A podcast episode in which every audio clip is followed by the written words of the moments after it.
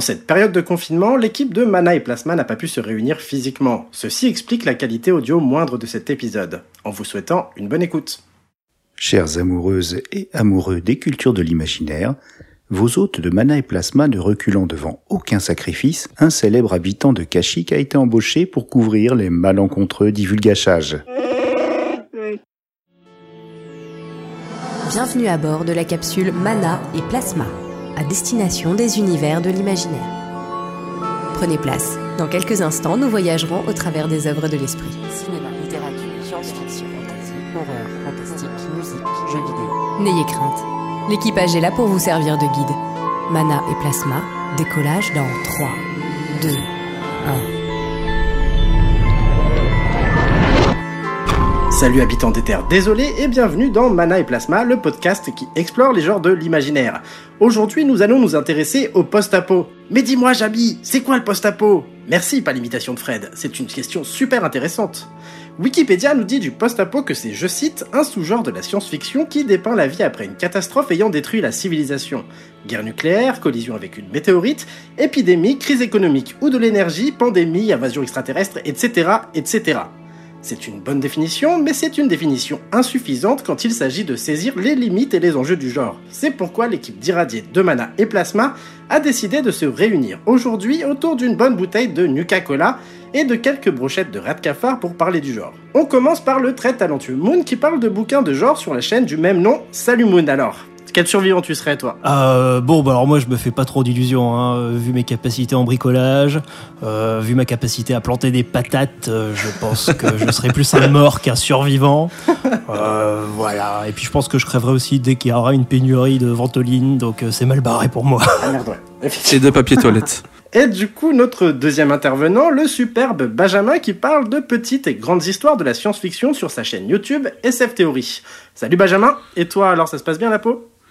Euh, bah oui, ça va, ça va. Mais euh, de toute façon, moi, au pire, j'ai ma Twingo, donc tu sais, euh, je, je vais la bidouiller un petit peu pour survivre. euh, je pense que je pense que ça peut le faire. hein. Du coup, on passe à Loli, la sémillante Lolifante, qui parle de littérature de l'imaginaire sur sa toute jeune et déjà remarquable chaîne YouTube. Salut Loli, Salut. ça se passe bien pour toi la peau? Bah écoute, franchement, ça va. En tant qu'il y a de la farine, je m'ennuie pas. Je fais du pain. Voilà. C'est, c'est...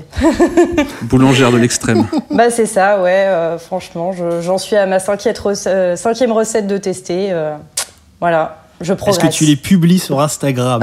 C'est ça qui est important. Évidemment. Entouré de, entouré de fleurs fraîches, euh, posées, euh, posées sur l'herbe verte, euh, voilà. Des fleurs radioactives. On passe ensuite à l'hyperactif Winnie, le podcasteur pro de la troupe qui bosse sur ses dizaines de formats et notamment sur le podcast de Danny. Comment ça va Winnie? Ça va, j'ai fait le plein de l'Interceptor. Appelez-moi Madwini maintenant. Ensuite, on passe à l'incroyable Saïd, passionné d'imaginaire et auteur expérimentateur qui a tout simplement décidé l'an dernier de proposer une nouvelle par semaine sur une année entière. Vous pouvez aller lire le fruit de son labeur sur son blog Saïd Words. Comment tu vas Saïd? Écoute, ça va super bien.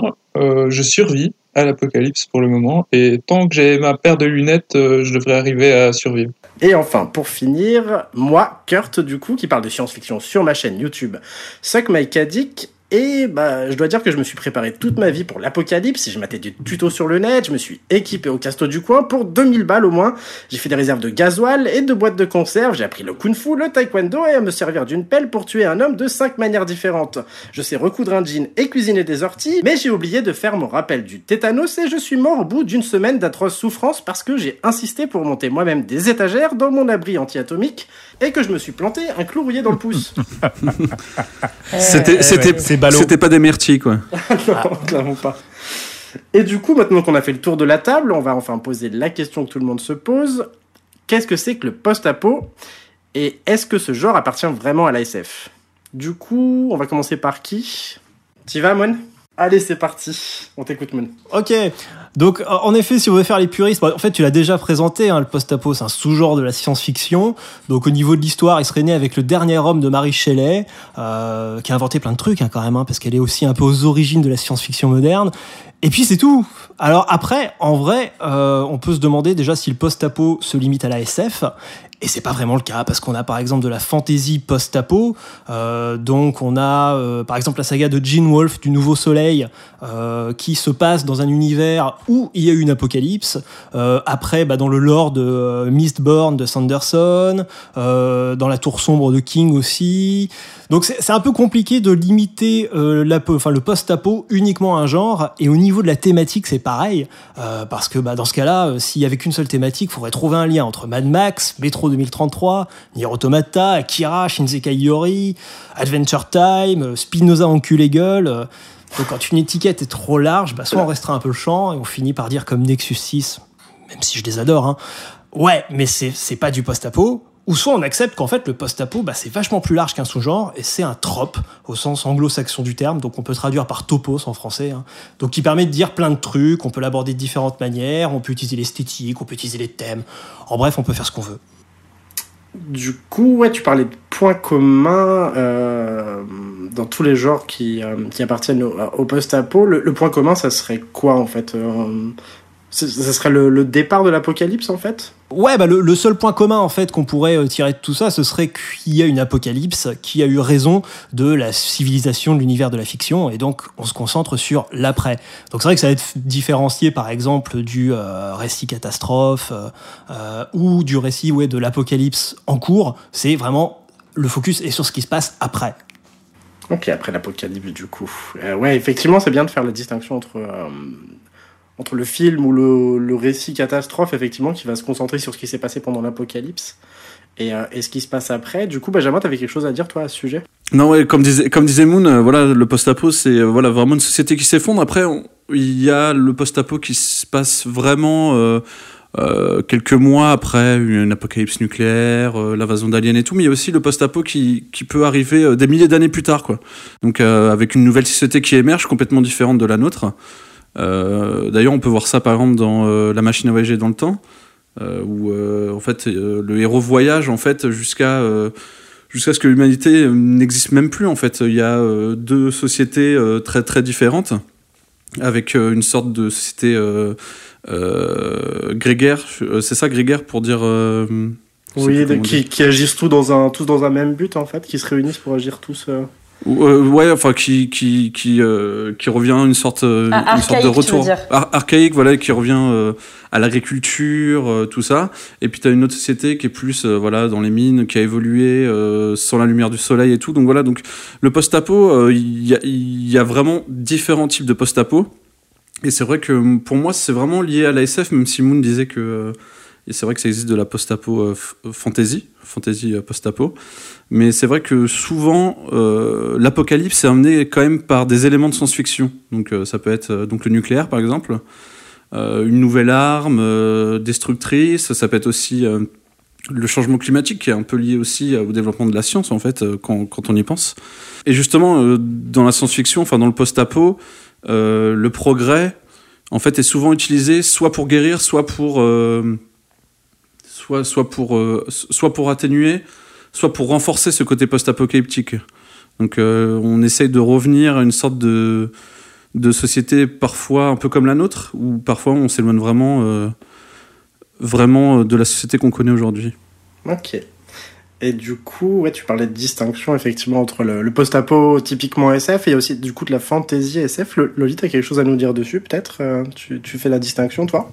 Euh, ouais, bah en fait, euh, moi je, je je sais pas, je penche plus effectivement peut-être du côté de ce que disait Moon au sens où j'associe pas tant que ça post-apo et science-fiction. Je, je sais pas, pour moi post-apo c'est un petit peu une bulle à part dans dans l'imaginaire parce que bah, j'ai le sentiment en fait qu'il y a des récits post-apo où la partie euh, bah finalement la science et la technologie jouent pas un rôle si important que ça. Enfin peut-être qu'on en reparlera, mais j'ai l'impression qu'il y a des apocalypses où, justement c'est bah, science et technologie ont pas vraiment de rôle euh, à jouer. Et ouais effectivement euh, il y a des bons exemples de fantasy post-apo. euh, moi je pense au livre de la Terre fracturée de N.K. Jemisin qui en plus est très intéressant parce que il enfin comment dire, il y a un truc qui est un petit peu atypique, c'est que on n'a pas une apocalypse. En fait, l'apocalypse est récurrente euh, avec euh, bah, le, le premier tome s'appelant la cinquième saison. En fait, on a des saisons euh, qui reviennent régulièrement et à chaque saison, régulièrement, en fait, t'as une catastrophe hum, diverse qui peut se passer et ça renvoie en fait l'humanité à un état qu'on pourrait effectivement qualifier d'archaïque et c'est continu. Voilà. Ah d'accord, je connais pas. Enfin, je Euh, connais coup, de t'as nom, bien. j'ai pas lu encore. Effectivement, ça m'intéresse du coup, c'est cool. Ouais, Et- c'est très intéressant, ouais. Alors, il paraît qu'il y a des euh, donc euh, enfin ce genre de bouquin donc il y a la terre mourante aussi et la terre fracturée qui appartiennent à ce que certains appelleraient le sous-genre de la dying earth. Donc ça, faudrait que Marc nous en parle, mais euh, il est pas là, mais bon, on lui demandera plus tard. C'est un sous-genre à part à part entière, voilà où il y a il y a une sorte d'apo un peu cyclique en effet, Mm. et où on arrive un peu à la fin des temps à chaque fois. Euh, Donc il y a cette idée de fin des temps, de convergence où euh, tout a où tout va finir et recommencer. Enfin, tout, voilà, toute l'idée de cycle qui est présente dans ce dans ce sous-genre là, quoi. Ça me fait penser au bouquin, du coup, à la trilogie de Liu Sixin. Non, dans le premier tome, il y a ça qui revient aussi, non? La... Mais du coup, euh, la question qu'on peut se poser, c'est... euh, ces bouquins, est-ce qu'ils appartiennent vraiment au genre de l'apocalypse, dans la mesure où l'apocalypse en question, en fait... Enfin, du post-apo, du post-apo pardon. Est-ce que l'apocalypse a des conséquences vraiment désastreuses et, et de long... Enfin, sur le long terme, en fait? Ouais, ouais, complètement. Enfin, en tout cas, dans, alors j'ai pas lu les autres, mais dans les livres de la, tra- de la Terre fracturée, euh, oui. Ouais. Et d'ailleurs, en fait, du coup, toute la société est organisée pour faire face au, au- à l'apocalypse suivante.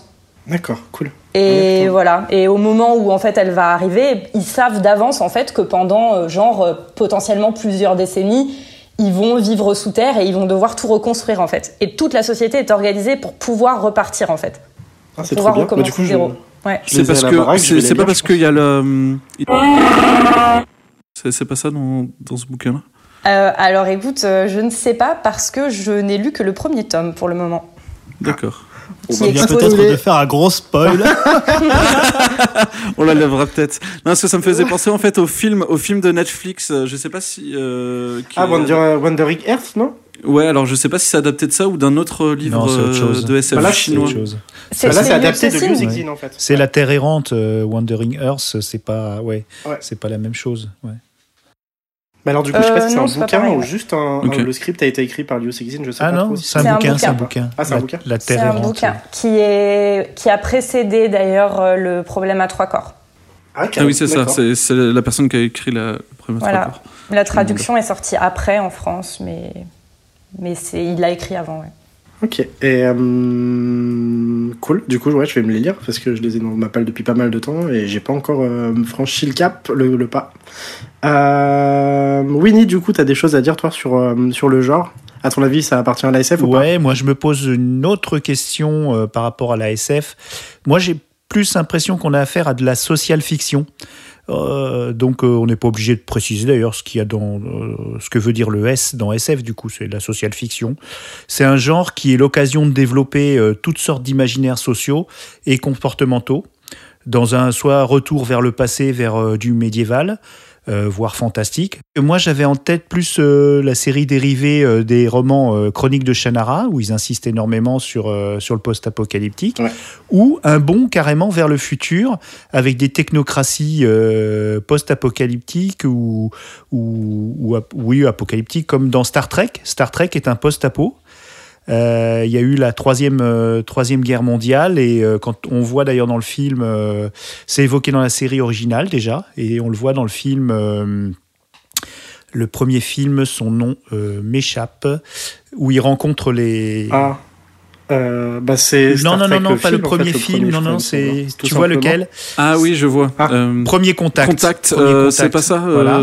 Et Premier donc, contact. euh, Oblivion, Oblivion aussi, qui est un post-apo très futuriste, super futuriste. Super film. Voilà, moi, c'est pour moi le post-apo, c'est c'est une, une occasion rêvée de faire de la social fiction. carrément, carrément. Justement, tu cites un, un film euh, ou une, une saga, bon, Star Trek, qui, euh, qui, a, qui a quelque chose de positif, qui voit l'humanité positivement, puisque tous les humains sont unis. Euh, C'est un peu utopiste, euh, l'humanité dans Star Trek. C'est rare. Ouais, c'est rare, hein, mais pour du post-apo, euh, Moi, j'aime bien. Moi, j'aime bien aussi. on, a plus, Ouais. on a plutôt tendance à imaginer le, le côté négatif de l'après-apocalypse. Et pour le coup, dans Star Trek, l'humanité s'en sort plutôt bien. Mais alors, c'est dans- là où justement euh, adopter le point de vue d'un genre, ça, ça, ça devient un peu glissant parce que co- comment on le définit? Alors justement, bah, je reviens sur la vidéo de Nexus 6 euh, là où euh, où euh, il disait que le problème d'une définition où on dit bon, c'est une euh, civilisation euh, qui a été éteinte et on se concentre sur l'après, et lui ajoute donc dans dans, dans la vidéo, euh, oui, mais donc cette civilisation n'a pas été remplacée par une autre par la suite. Voilà, dans le post-apo, c'est-à-dire qu'on se concentre sur la chute d'une civilisation et ce qu'il y a dans l'après, mais euh, sans qu'une autre civilisation d'au moins aussi égale importance l'ait remplacée. Parce que par exemple, il dit dans le, dans le cas de Dune, par exemple, bah, il y a eu une apocalypse aussi dans le lore de Dune, euh, et pourtant on peut pas oui, considérer vraiment ouais. ça comme un Mm. post-apo. Mm.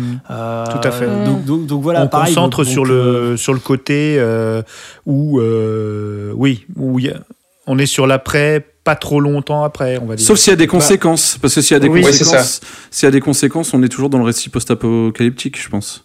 En fait, il faut que l'apocalypse ait encore un rôle Et prégnant sur les personnages. Ouais, c'est ça. En même temps, euh, enfin, effectivement, faut qu'il y ait eu une réelle chute parce que moi, des fois, je trouve que le post-apo, c'est pas si évident que ça de le, de le dissocier de la dystopie. Parce que, en fait, quand t'as un événement, alors effectivement, quand t'as un événement genre techno, euh, catastrophe et tout, ça va. Mais quand t'es dans du, du bouleversement euh, social, politique, même s'il est majeur, bah en fait, j'ai l'impression qu'on va toujours coller l'étiquette dystopie. Oui, tout enfin, à je sais fait, pas ouais. si vous voyez ce que je veux dire. tout à fait. Euh, bah, dans bah, la servante si écarlate évident, par exemple voilà. il y a eu une, Ah. une épidémie de fertilité je me faisais juste comme dans le. Fils de l'homme et il y a donc il y a bien eu une apocalypse Bah ouais, voilà, c'est- une dystopie post-apo pour moi euh. Il y a un essai qui, euh, qui s'appelle Apocalypse TV, euh, Essays on Society and Self at the End of the World, euh, qui justement donc parle de toute les l'image que le post-apo a dans dans, euh, dans dans la culture principalement télévisuelle, sérielle et compagnie quoi. Et euh, Ouais, bah, il, du coup, il colle oui. sans aucun problème pour le coup la servante écarlate dans le dans le secteur post-apocalyptique. Mais c'est vrai que c'est compliqué là de le dissocier de la dystopie quoi. Est-ce que c'est la chute d'une société sur ses valeurs ou sur son fondement social euh, ou est-ce que c'est la chute de l'humanité ou euh, c'est vrai que c'est pas évident de, de, de L'environnement départager altéré, le post-apo ouais. là-dedans quoi. Ouais, c'est peut-être une question du, du, de- de- du point de vue aussi des protagonistes. Euh, Je, je pense que c'est pas étonnant, enfin dans des, euh, du coup dans des œuvres post-apo, de croiser des mondes effectivement, des villes, euh, enfin des dystopies, des utopies aussi. Enfin après peut-être que c'est transversal et que du coup, euh, je me demande si une œuvre n'est pas post-apo en fait quand elle vraiment elle s'en revendique euh, avec euh, avec l'esthétique qui l'accompagne, les problématiques qui l'accompagnent. Et Willy, tu disais tout à l'heure que euh, tu parlais de l'aspect social en fait, science, science sociales, excuse-moi, du post-apo. Et du coup c'est c'est pertinent aussi. Et là là je parle pour moi. Du coup je pense que c'est à rapprocher de la SF parce que là il est plus question uniquement de l'apocalypse en fait des raisons qui ont mené à l'apocalypse mais du monde d'après donc de se projeter et de voir au niveau social, au niveau culturel en fait, qui sont des, des sciences, euh, comment le monde se reconstruit. Et du coup, pour ça, l'apocalypse, en fait, pour qu'elle soit, enfin, à mon sens, pour qu'une œuvre soit considérée comme une œuvre post-apo, il faut que l'apocalypse ait été, euh, se soit faite à, à la dimension, à l'échelle euh, du monde, en fait. Il faut qu'il y ait vraiment très peu de survivants et que ça y est absolument tout détruit. Mm. Donc, euh, c'est vraiment pour, pour repartir sur des bases, entre guillemets, saines. C'est pas toujours très sain, mais, euh, mais du coup, ouais, c'est, effectivement, c'est très dur de se positionner sur une définition bien claire et précise. Du coup, ça y est, t'as participé un petit peu tout à l'heure, mais tu voulais peut-être développer. T'as des choses à dire, toi, sur, euh, sur le genre et ce que t'en penses? Enfin, comment, de quelle manière tu le définis? C'est une question difficile parce que, comme euh, on l'a dit, au fait, on a tendance à la rapprocher de la science-fiction parce que euh, on a cette idée que c'est quelque chose qui doit se passer dans le futur. Et donc, il y a déjà un positionnement euh, qui, penche vers la SF. Et après, c'est un genre qui est pas, ou un sous-genre qui est pas incompatible avec d'autres sous-genres. Tu peux écrire, à mon avis, à mon avis, hein, du post-apo dystopique, comme disait Loli, ou du post-apo qui se passe très loin après l'apocalypse. Donc, c'est, c'est pas une question qui est, qui est facile à poser, qui est à laquelle il est facile de répondre, pardon. Euh, après, c'est sûr qu'on est influencé par euh, l'esthétique euh, de, de différents films ou de différentes euh, sagas auxquelles on a été confronté depuis et qui ont marqué le genre, mais je crois qu'il faut pas non plus qu'on considère que c'est limitant et on peut encore être surpris par des gens qui décideraient de créer un récit, une œuvre euh, qui se passe après une catastrophe et qui réconcilierait différents genres ou différents sous-genres. Une réflexion que je m'étais faite, c'était que vous parliez dans l'épisode 1 de porte d'entrée dans les mondes de l'imaginaire. Mais au fait, euh, dans la littérature blanche ou dans les, récits euh, qui ne sont pas des récits de genre ou des films, euh, il y a quand même des, des sagas survivalistes, des, des récits survivalistes, avec des, des gens qui doivent se débrouiller, euh, peu importe les circonstances, pour survivre euh, le temps d'une période donnée. Robinson Bah, Crusoe. que Robinson Crusoe, euh, Seul au monde, ce genre de choses, mais peut-être que du coup, pour les gens qui aiment ce type de, de film euh, ou de- d'histoire, ça pourrait, le post-apo pourrait être une bonne porte d'entrée vers les mondes de l'imaginaire. Je m'étais fait cette réflexion-là, je sais pas ce que vous en Ouais, pensez. Euh, Ouais, c'est pertinent, ouais, c'est malin. Ça permet de l'ancrer dans le réel, euh, c'est-à-dire partir du postulat que voilà l'apocalypse, euh, euh, bah déjà dans notre monde, euh, on commence à l'imaginer de plus en plus vraisemblable, Euh, voilà, avec certains critères. euh, bon, en plus, euh, en plein confinement, c'est assez rigolo, Euh, mais c'est vrai que ça permet peut-être dans, dans la fiction ouais, de, de créer euh, une sorte euh, d'encre euh, vraisemblable, partir de l'apocalypse, et puis après partir dans des délires complets. On peut aller très loin. Alors, En effet, mais euh, les gens qui généralement lisent de la blanche préfèrent avoir un peu un pied à terre.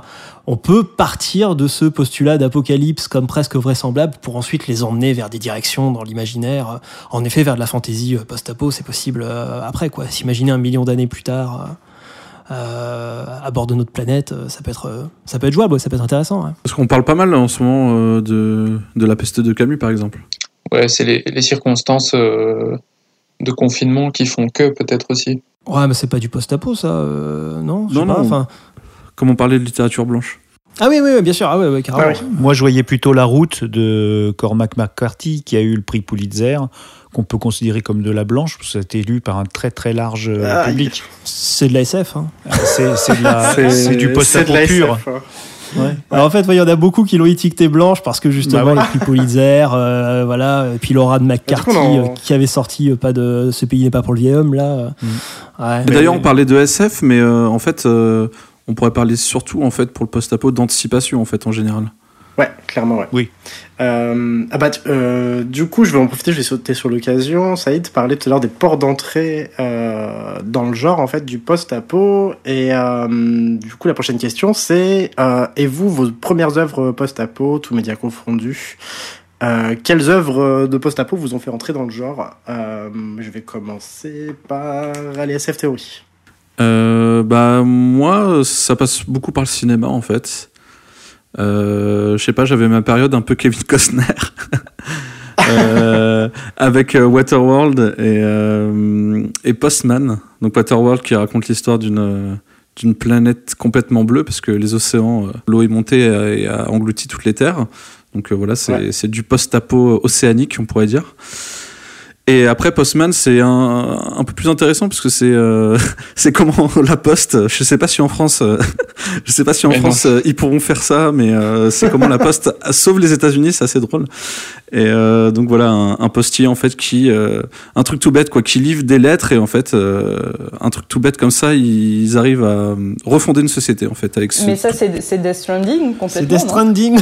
Ouais, c'est vrai. c'est- Mais c'est vrai que recrée, c'est- il Bah, recrée attends, le lien. Il recrée le lien entre les communautés. J'y ai pas ouais. pensé, mais Postman, c'est l'ancêtre de Death Stranding, c'est génial. Et euh, donc Ça voilà. serait pas étonnant que ouais, qu'Hideo Kojima il soit inspiré, parce qu'il est très fan de cinéma américain. Je- je- Alors, de. me suis pas renseigné, mais je pense que ça doit être adapté d'un livre. Faudrait que je me, faudrait que je, je vois ça, mais. Tout à fait, c'est David Brun et c'est un livre euh, qui est, qui est, qui est très très sympa avec même du avec des cyborgs, avec des choses un peu plus c'est plus complet que, le film. Le film est assez simpliste par rapport au bouquin et David Brun, bah, je vous conseille de lire tout David Brun parce que c'est très bien. Et donc voilà, donc euh, cet imaginaire-là. Et euh, je pense que le livre va aussi parler d'un souvenir d'enfance, mais c'est vrai que moi j'étais. euh, je, je alors je sais pas pourquoi, euh, peut-être parce que je suis né après Tchernobyl ou je sais pas, mais euh, pourtant c'était la fin de la guerre froide, mais j'ai j'ai beaucoup été influencé par euh, par la fin de la guerre froide et tout ce qui est peur nucléaire. Et c'est vrai que quand j'étais petit, je faisais un rêve récurrent de par ma fenêtre de ma chambre, je voyais une explosion nucléaire. Et, euh, Ah. Ouais, non, non, mais vraiment, je me réveillais en sursaut parce que euh, je me disais putain, ça y est, c'est la troisième guerre mondiale et c'est un, et c'est une peur récurrente que j'ai que j'avais quand j'étais petit. Et euh, d'ailleurs, c'est pour ça que je suis un peu passionné par le- tout ce qui est nucléaire sur ma chaîne. Je crois que j'ai cinq vidéos qui parlent, qui parlent les- entre le Japon les et essais tout, de tout ça. Chirac de 95. Et- Cathartique. euh, Tu manges des champignons Euh, ouais, non, mais c'est c'est un truc qui, qui, qui me botte de ouf et c'est pour ça que j'adore euh, Fallout. euh, je crois d'ailleurs, Moon, t'étais fan de Fallout. euh, Enfin, tu peux en parler, je crois. toujours, toujours, ouais. Bah, du coup, on en profite, la transition est toute faite. Moon, euh, ta première œuvre alors? Ouais, bah moi c'était par le jeu vidéo en effet, ouais, c'était par Fallout. euh, voilà, donc le premier en vue isométrique, euh, moche, euh, pixelisé. euh, donc c'est vrai que Fallout en plus c'est un post-apo qui a, qui a donné un peu le ton sur, je pense, la création vidéoludique par la suite, quoi, notamment dans le jeu de rôle. Euh, et euh, donc euh, Fallout pour présenter à celles et, ceux- qui connaissent pas, on est donc dans un univers donc post-apocalyptique après l'apocalypse nucléaire pour le coup, voilà qui se déroule donc dans des États-Unis qui se seraient arrêtés au niveau culture dans les années 50, 60. Donc, euh, faut avoir en tête un peu bah, euh, le, blues et jazz euh, de crooner de l'époque, les publicités avec les pin-up, enfin tout ce genre de voilà d'esthétique euh, mélangé à un post-apo très sombre, très glauque. Parce que alors dans Fallout 3 et les suivants, ils ont donné un peu plus de couleur à ça, mais le premier, au niveau musique, t'as que dalle, hormis le, le, morceau de jazz du début. Après, le reste, c'est vraiment ambiance aride. C'est un jeu très difficile. Euh, les dégâts environnementaux que tu te prends, tu peux devenir irradié très facilement. Donc voilà, il y a un côté très, très sombre que adoré, moi, très glauque. Euh, la aussi guerre, la guerre ne meurt jamais. War, war never changes. Et ensuite, euh, on avait donc le, euh, le fléau de Stephen King. Moi, bah, euh, voilà, grand lecteur de Ah King. bon donc, ouais, le fléau de Stephen King a été, je crois, une de mes premières œuvres euh, vraiment post-apo en littéraire. Et pareil là, du coup, avec une, une apocalypse qui est quand même euh, qui est décrite en fait dans les premières pages du roman. Ouais, c'est le Covid-19. Hein. Avec... Non, mais c'est C'est c'est la super grippe. C'est la super grippe et en effet, euh, alors elle est, elle est traitée euh, en plus où il prend plusieurs points de vue euh, sur des très courts Ouais, c'est chapitres. génial ce chapitre. Et, euh, et donc tu, tu vois à peu près, tu vois la chute quoi de l'humanité. Je la trouve très bien. Je la trouve presque pointilliste, tu sais, par petites pointes de machin. Il se passe ça à gauche, il se passe ça à droite, etc. Puis peu à peu, tu te rends compte que le monde est complètement baisé. Hein. T'as, euh, je sais plus, je crois que c'est 99, euh, je sais plus combien de pourcents de gens qui décèdent donc de cette super grippe. Et après, euh, dans la deuxième partie du fléau, on tombe sur quelque chose de beaucoup plus manichéen, où on a une sorte de lutte de, du bien contre le mal. Voilà, avec un méchant que j'aime beaucoup, moi, qui est Randall Flag, euh, que je trouve assez euh, bien campé, je le trouve super, mais euh, avec le côté, ouais. Voilà, bon. J'accroche moi à la seconde partie, en fait. J'a- J'adore le début avec euh, l'apocalypse qui Ouais. arrive et les premiers moments, mais ensuite, bon. C'est vrai que ça, ça se perd un peu après dans, un, dans des tripes un peu. euh, non, c'est des tripes religieux, non Mystique, ouais, mystique, ouais. ouais. Alors il y a un mystique un peu nihiliste de la part de Randall Flagg euh, dont on sait pas. Donc apparemment il est un peu de tous les chaos parce que euh, c'est lui qui va foutre euh, la merde dans une manif par exemple à tel moment. Enfin la première fois qu'on nous le présente, l'homme en noir, il est comme ça, il est, il est un peu fascinant quoi, à, euh, à Ouais, être toujours là, à hein. semer la graine de la discorde un peu partout à gauche à droite quoi. Et puis euh, il crée en faisant une sorte de société avec bah, tous les gens qui ont été laissés pour compte. Euh, sauf que il en euh, voilà, il les embrigade dans une, une entreprise euh, pas forcément folichonne quoi. Et à côté on a Abigail qui elle est clairement la Madone, enfin pas la Madone mais la euh, ouais c'est c'est la Vierge Marie quoi. à peu de choses près, enfin, elle a une figure un peu christique quoi. Ouais, ouais. Euh, donc voilà. C'est ce que je crois, sans, euh, je vais divulgacher un peu, mais il y a. Euh, en effet, il y a Spoiler. du Pierre, oui. Eh Ça ouais. c'est du spoiler. Ah, spoil. Oh, j'ai dit juste. je suis raisonnable. Oui, c'est très flou. hein. Très flou.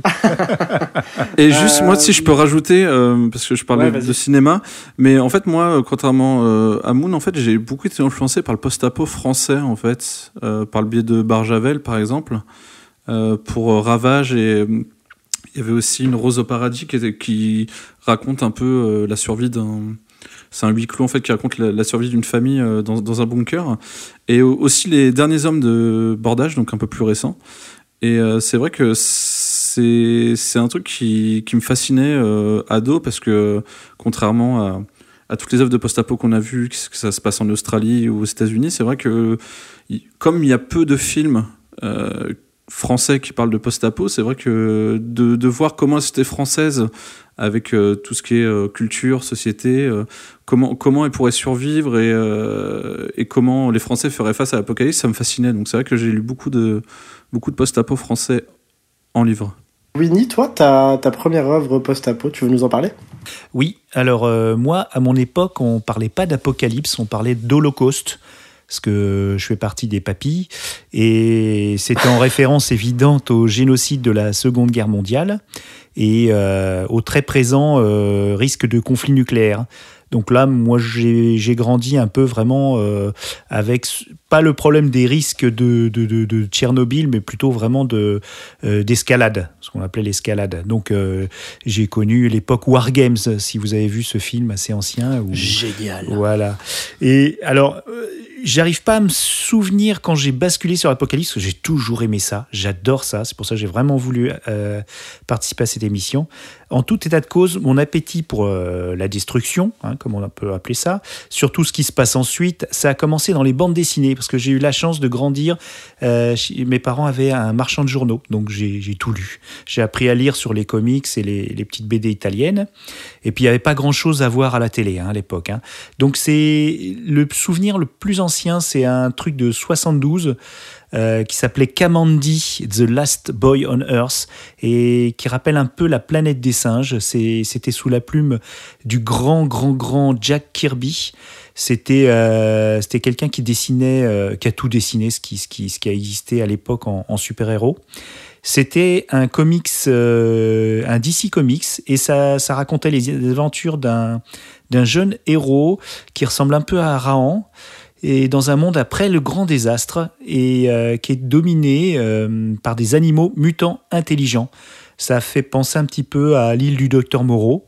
Ah oui, carrément. Voilà, et plutôt qu'à la planète des singes, finalement, euh, c'est pas trop un avatar du, du roman de Pierre Boulle. Et je conclurai euh, mon intervention en me demandant si la planète des singes ne serait pas un film de Boulle.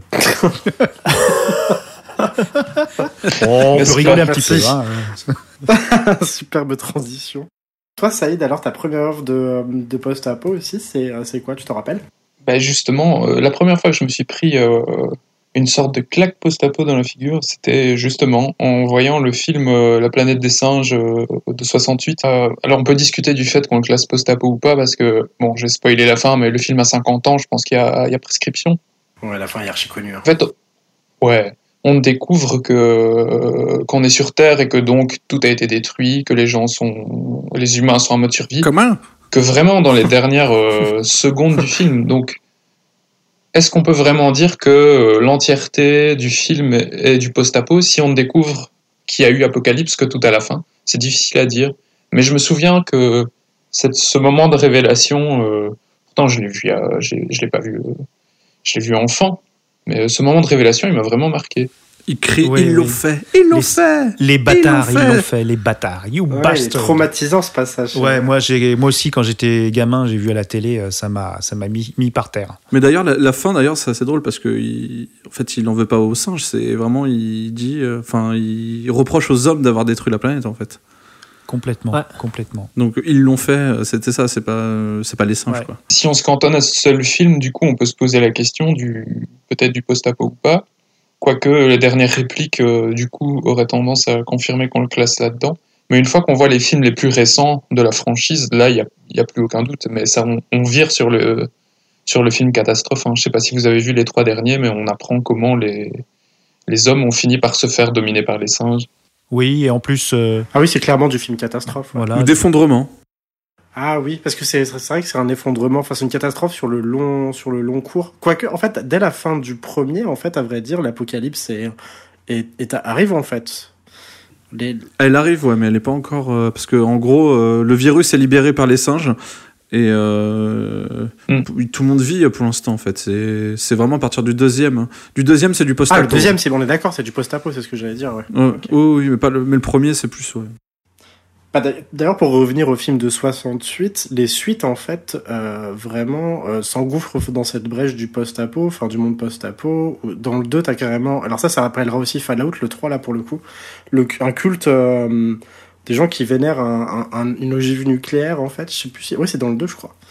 Euh, C'est ça. de- Il y a les mutants qui, se, qui virent euh, terrés, qui sont les, les descendants des hommes, euh, et qui, qui, qui vouent un culte à l'atome. Et euh, bon, ça va, ça va mal finir, mais. euh, Spoiler Spoiler. Ouais, dis donc, ça a 70 ans. Grave. En tout cas, si, Que de si spoil vous dans aimez, cette euh, émission. L'univers de la planète des singes, il y a un super podcast qui s'appelle euh, Cornelius et Zira.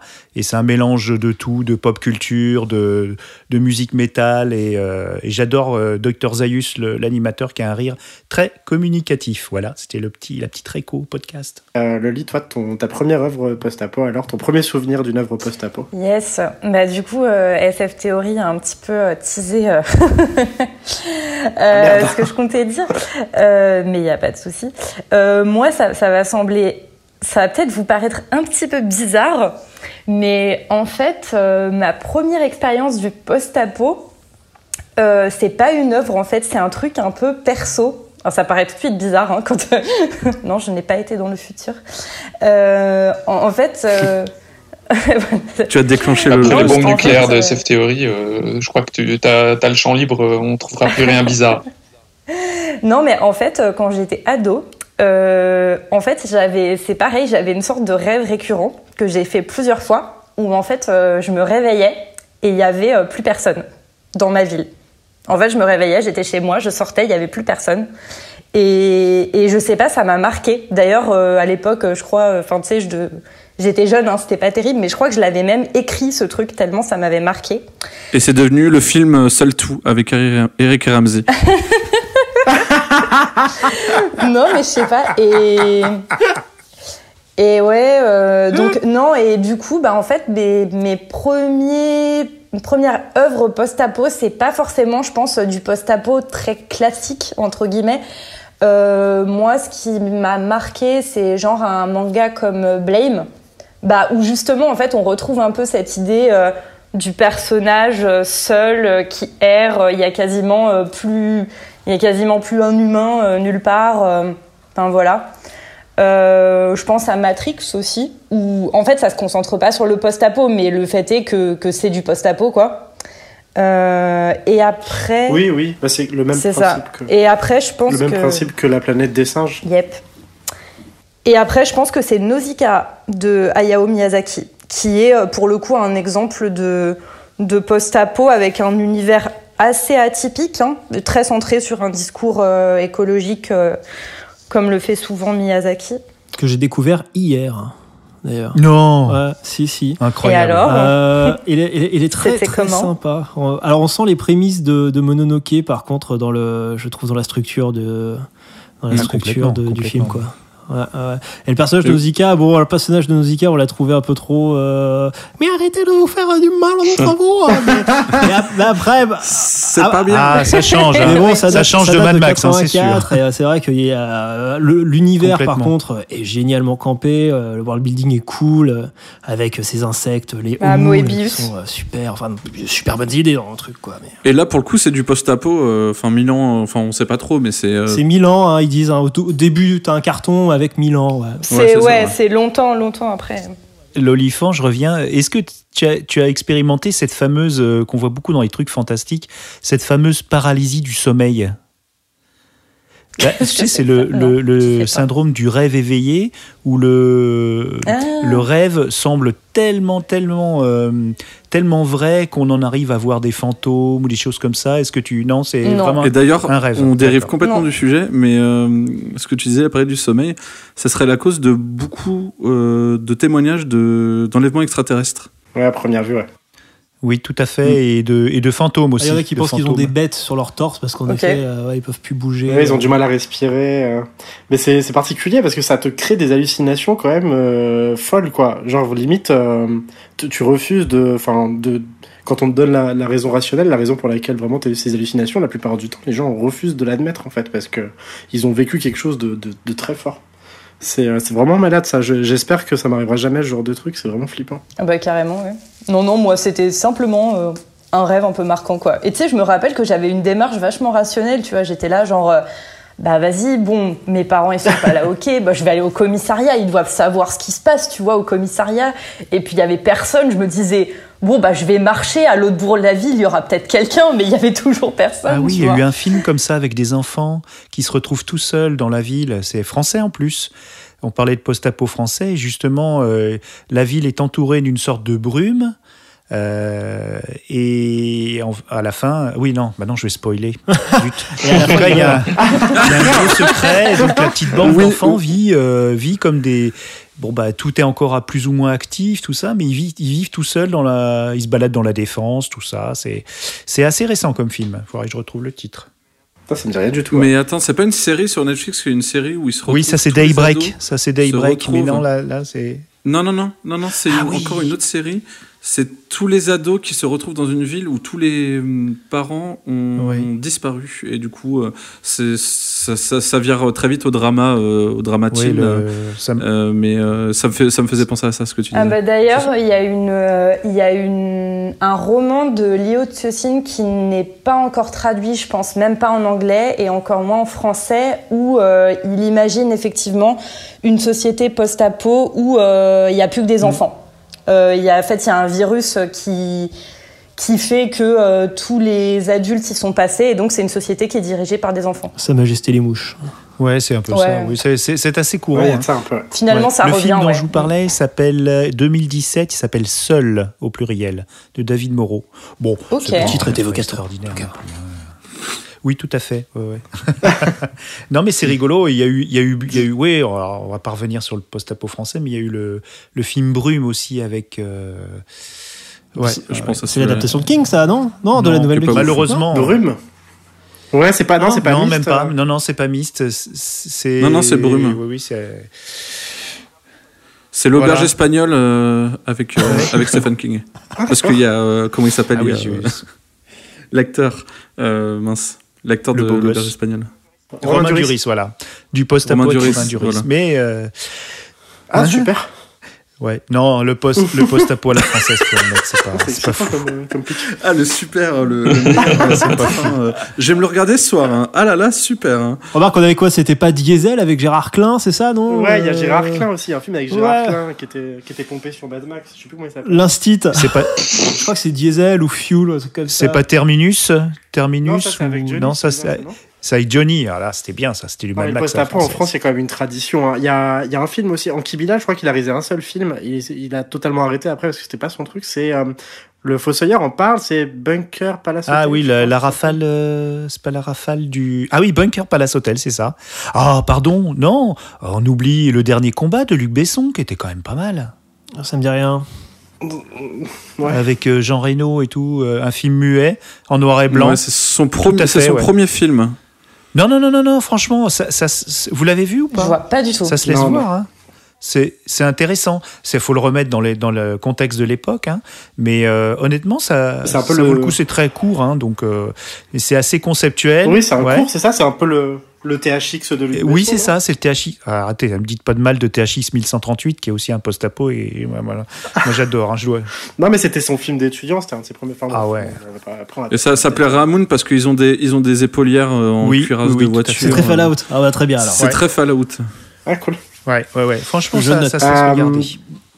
Kurt, tu as pas parlé de tes, de tes premiers émois post-apocalyptiques Du coup, ouais, ma première œuvre post-apo, c'est, c'est pas, je sais pas si c'est une œuvre qu'on peut vraiment placer, du moins la première œuvre du cycle, je sais pas si c'est une œuvre qu'on peut classer dans le post-apo, euh, c'est La Nuit des Morts Vivants, du coup, de Georges Romero. Enfin, je- la première fois que je l'ai vu, c'était pas celui de Georges Romero, c'était son remake, là, par Tom Savini, et euh, c'était, euh, du coup, La Nuit des Morts Vivants, qui est le premier film moderne de zombies, entre guillemets, euh, avec... du coup, avec le, film se situe dans la nuit en fait, qui suit l'apocalypse et euh, du coup tout le monde se fait buter par des zombies. Des gens se réunissent dans dans un pavillon pour tenter de survivre donc à cette première nuit. Et euh, moi, ce film m'a beaucoup marqué quand j'étais gosse, au point de fantasmer. Mais je pense que c'est le cas de beaucoup de fans de zombies quand on était gosse, de fantasmer en fait sur un monde rempli de zombies, euh, sur un monde post-apo. Et genre j'étais persuadé que je survivrais des années entières. Euh, que je m'a- que je serais armé d'un katana et que je découperais du zombie à l'appel. Euh, c'était. euh, Et maintenant? Et maintenant, j'ai pris 20 kilos, 10 ans ou 15 ans dans la gueule et je pense que je tiendrai pas deux jours de. Faut que tu reprennes jours. tes cours de katana en Et, fait. euh, hein. ouais, quand j'étais- quand j'étais- Maintenant, t'es plus apputissant. hein. Ouais, c'est possible. Je cours moins vite, ça. Je Mais en fait, les, gens, ils se battront un coup de, pe- de, de PQ, en fait, c'est ça, en fait. On... Non, ça, ça- ça sera la monnaie, ça sera la monnaie d'échange, tu vois, le PQ. tu vois, tu- Tu paieras en rouleau.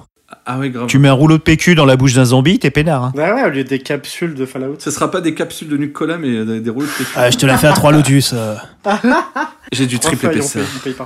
Mais Ah, euh, du coup, dans le premier film, autant le, le cycle s'inscrit pas vraiment dans le, dans le post-apo. Ensuite, avec les suivants, avec le, euh, le jour des morts vivants notamment. Ensuite, il y a Zombie. Euh, Après, il est parti un peu en couille avec euh, Land of the Dead. Euh, mais bref, c'est ce premier film là déjà, ça me donnait quelque chose. euh, vraiment, il y, a une, saveur dans ce film, genre de, comment dire, d'humanité dévastée, de, de, de monde qui tombe vraiment, euh, qui tombe en ruine. euh, c'est très brutal, c'est très violent. euh, et ouais, moi, ça m'a beaucoup marqué quand j'étais ado. ouais.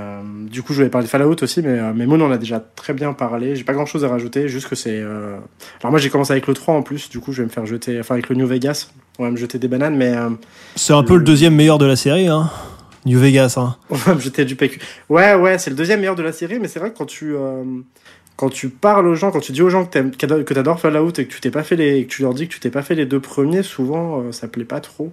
C'est vrai que je me les fasse d'ailleurs, que je profite d'une, d'une réduction sur Smith. Oh, mais c'est les puristes, ça. Faut pas écouter les puristes. Pas de snobisme dans cette émission. Quoi, t'as pas joué au Fallout qui est sorti en 88, euh, juste sur deux machines euh, surtout que j'ai déjà tenté de me les faire, mais à l'époque, je les trouvais un peu dégueux en vue du dessus. Là, la vue ISO, ça me plaisait pas trop. Là, avec un peu de recul, je pense que j'arriverai à me les faire aujourd'hui, mais. Enfin bref, du coup, c'est une série que j'aime beaucoup, et même le 4, euh, qui est pas, qui est pas le plus apprécié. Mais euh, ouais, l'esthétique est folle. Euh, Il y a vraiment un délire dans ce jeu qui, te, qui moi, qui me, qui me fait triper, c'est le- l'exploration en fait. Euh, On peut dire ce qu'on veut sur Bethesda, mais quand, euh, quand il s'agit de créer un monde à explorer, euh, avec plein d'items à récupérer, plein de trucs, euh, c'est vraiment, euh, j'ai trouvé ce jeu vraiment cool quoi. Ouais, tout ce qui est narration environnementale, ils sont excellents. En fait, t'as plein de Ouais, très mini-histoires qui sont ni des quêtes ni quoi que ce soit, mais juste des petits détails dans les dans les euh, dans leur level design là qui, euh, qui est vraiment super bien fait quoi. Ouais. Genre juste un squelette, euh, un squelette avec une note, euh, genre te raconte une histoire de dingue quoi. Une peluche, ouais, ou une note. Ouais, ça suffit à faire de la narration environnementale, remarque. Hein. À peu de frais, tu peux. euh, Puis c'est l'imagination qui fonctionne. Bah, à l'époque, en tout cas, de Fallout 3, là, pour parler de Bethesda, c'était c'était pas les seuls à le faire, mais quasiment. Là, aujourd'hui, maintenant, le niveau est nettement plus élevé. J'attends de voir ce que, à quoi ça va ressembler leur, leur prochain Elder Scroll, par exemple. Mais là, on change de, on change de sujet. Euh, Enfin bref, du coup, Fallout, ouais, et le cycle de la nuit des morts vivants euh, que je recommande vraiment beaucoup. Euh, les premiers ont mal vieilli, mais ça, ça a quand même encore pas mal de gueule. Du coup, on va s'arrêter là quelques instants. On va faire une petite pause musicale avec euh, une composition de notre cher MLK. On revient donc dans 5 minutes avec une nouvelle question. Est-ce que le genre du post-apo est pessimiste? À tout à l'heure.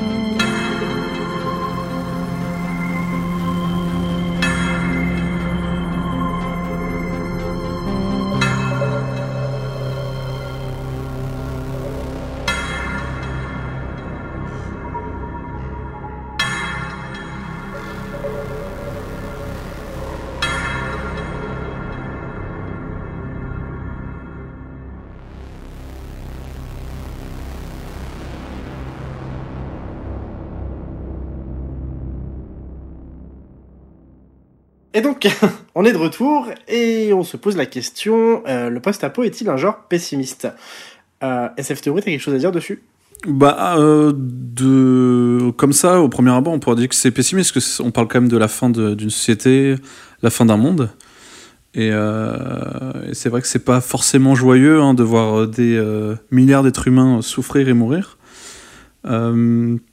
Surtout que, en fait, dans le post-apo, on retourne pas mal en fait euh, dans dans, dans les travers d'une société euh, non civilisée, quoi. Donc euh, un peu la loi de la jungle, le, chacun pour soi. On l'a bien vu avec le Covid-19, merci beaucoup. Mais il y, a aussi- il y aussi une lueur d'espoir, parce que c'est vrai que dans, dans le post-apo, bah, on prend souvent le, les héros, bien sûr, enfin le, la personne qui va survivre à, ce- à ce- à cet apocalypse. Et c'est souvent euh, des, des gens euh, formidables qui, euh, qui vont aider leurs prochains et d'ailleurs qui vont, euh, qui vont se faire un peu euh, couiller, si vous me permettez l'expression. Euh, parce que euh, à trop aider son prochain dans un monde apocalyptique, c'est c'est pas évident quoi. Faut faut être un peu euh, faut être un peu égoïste en fait. Ok, on retient ça, du coup, faut être égoïste. Euh, non, La nature pas- des gens se révèle. Euh, Et, oui, carrément.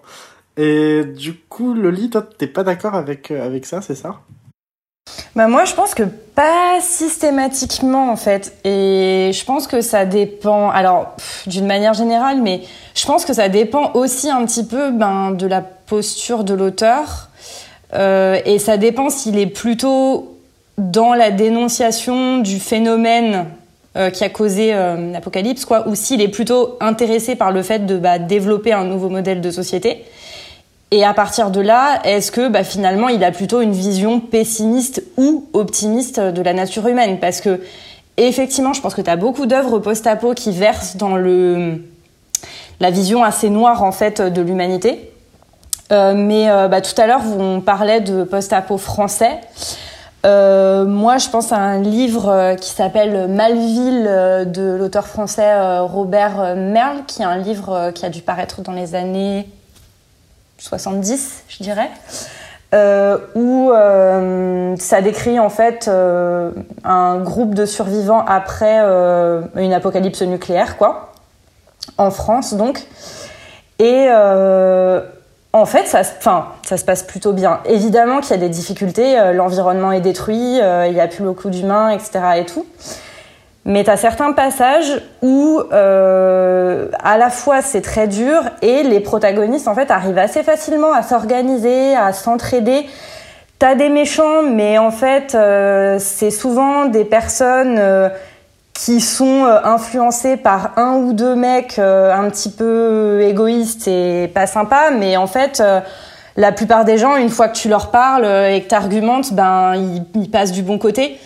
Et à un moment, très clairement, en fait, les personnages se posent et, en fait, ils, se font la réflexion que, en vrai, euh, ils ont le sentiment que les relations humaines, en fait, sont plus intenses que bah, qu'avant cet apocalypse. Donc euh, voilà, c'était juste pour euh, dire, euh, t'as pas que des bouquins où tout est horrible, quoi. T'as as aussi des, des exemples de post-apo où finalement, bah, t'as une vision plutôt, ouais, optimiste, optimisme de la nature humaine, quoi. Et d'ailleurs, euh, alors je sais pas, moi j'avais vu le film à l'époque.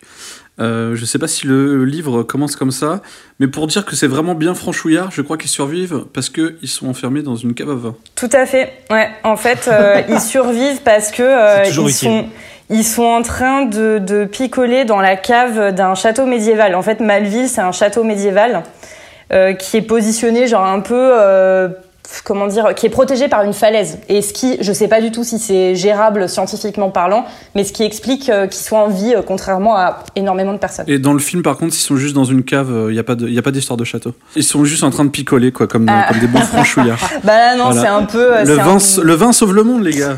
Bah non, Ouais. en fait, euh, là pour le coup, ouais, c'est un peu euh, genre euh, si t'as un château, c'est pas mal en vrai pour l'apocalypse, tu vois. C'est Ça vrai. peut aider, tu C'est vois. une bonne idée, le château. ouais. Ouais. On, en, reparlera après.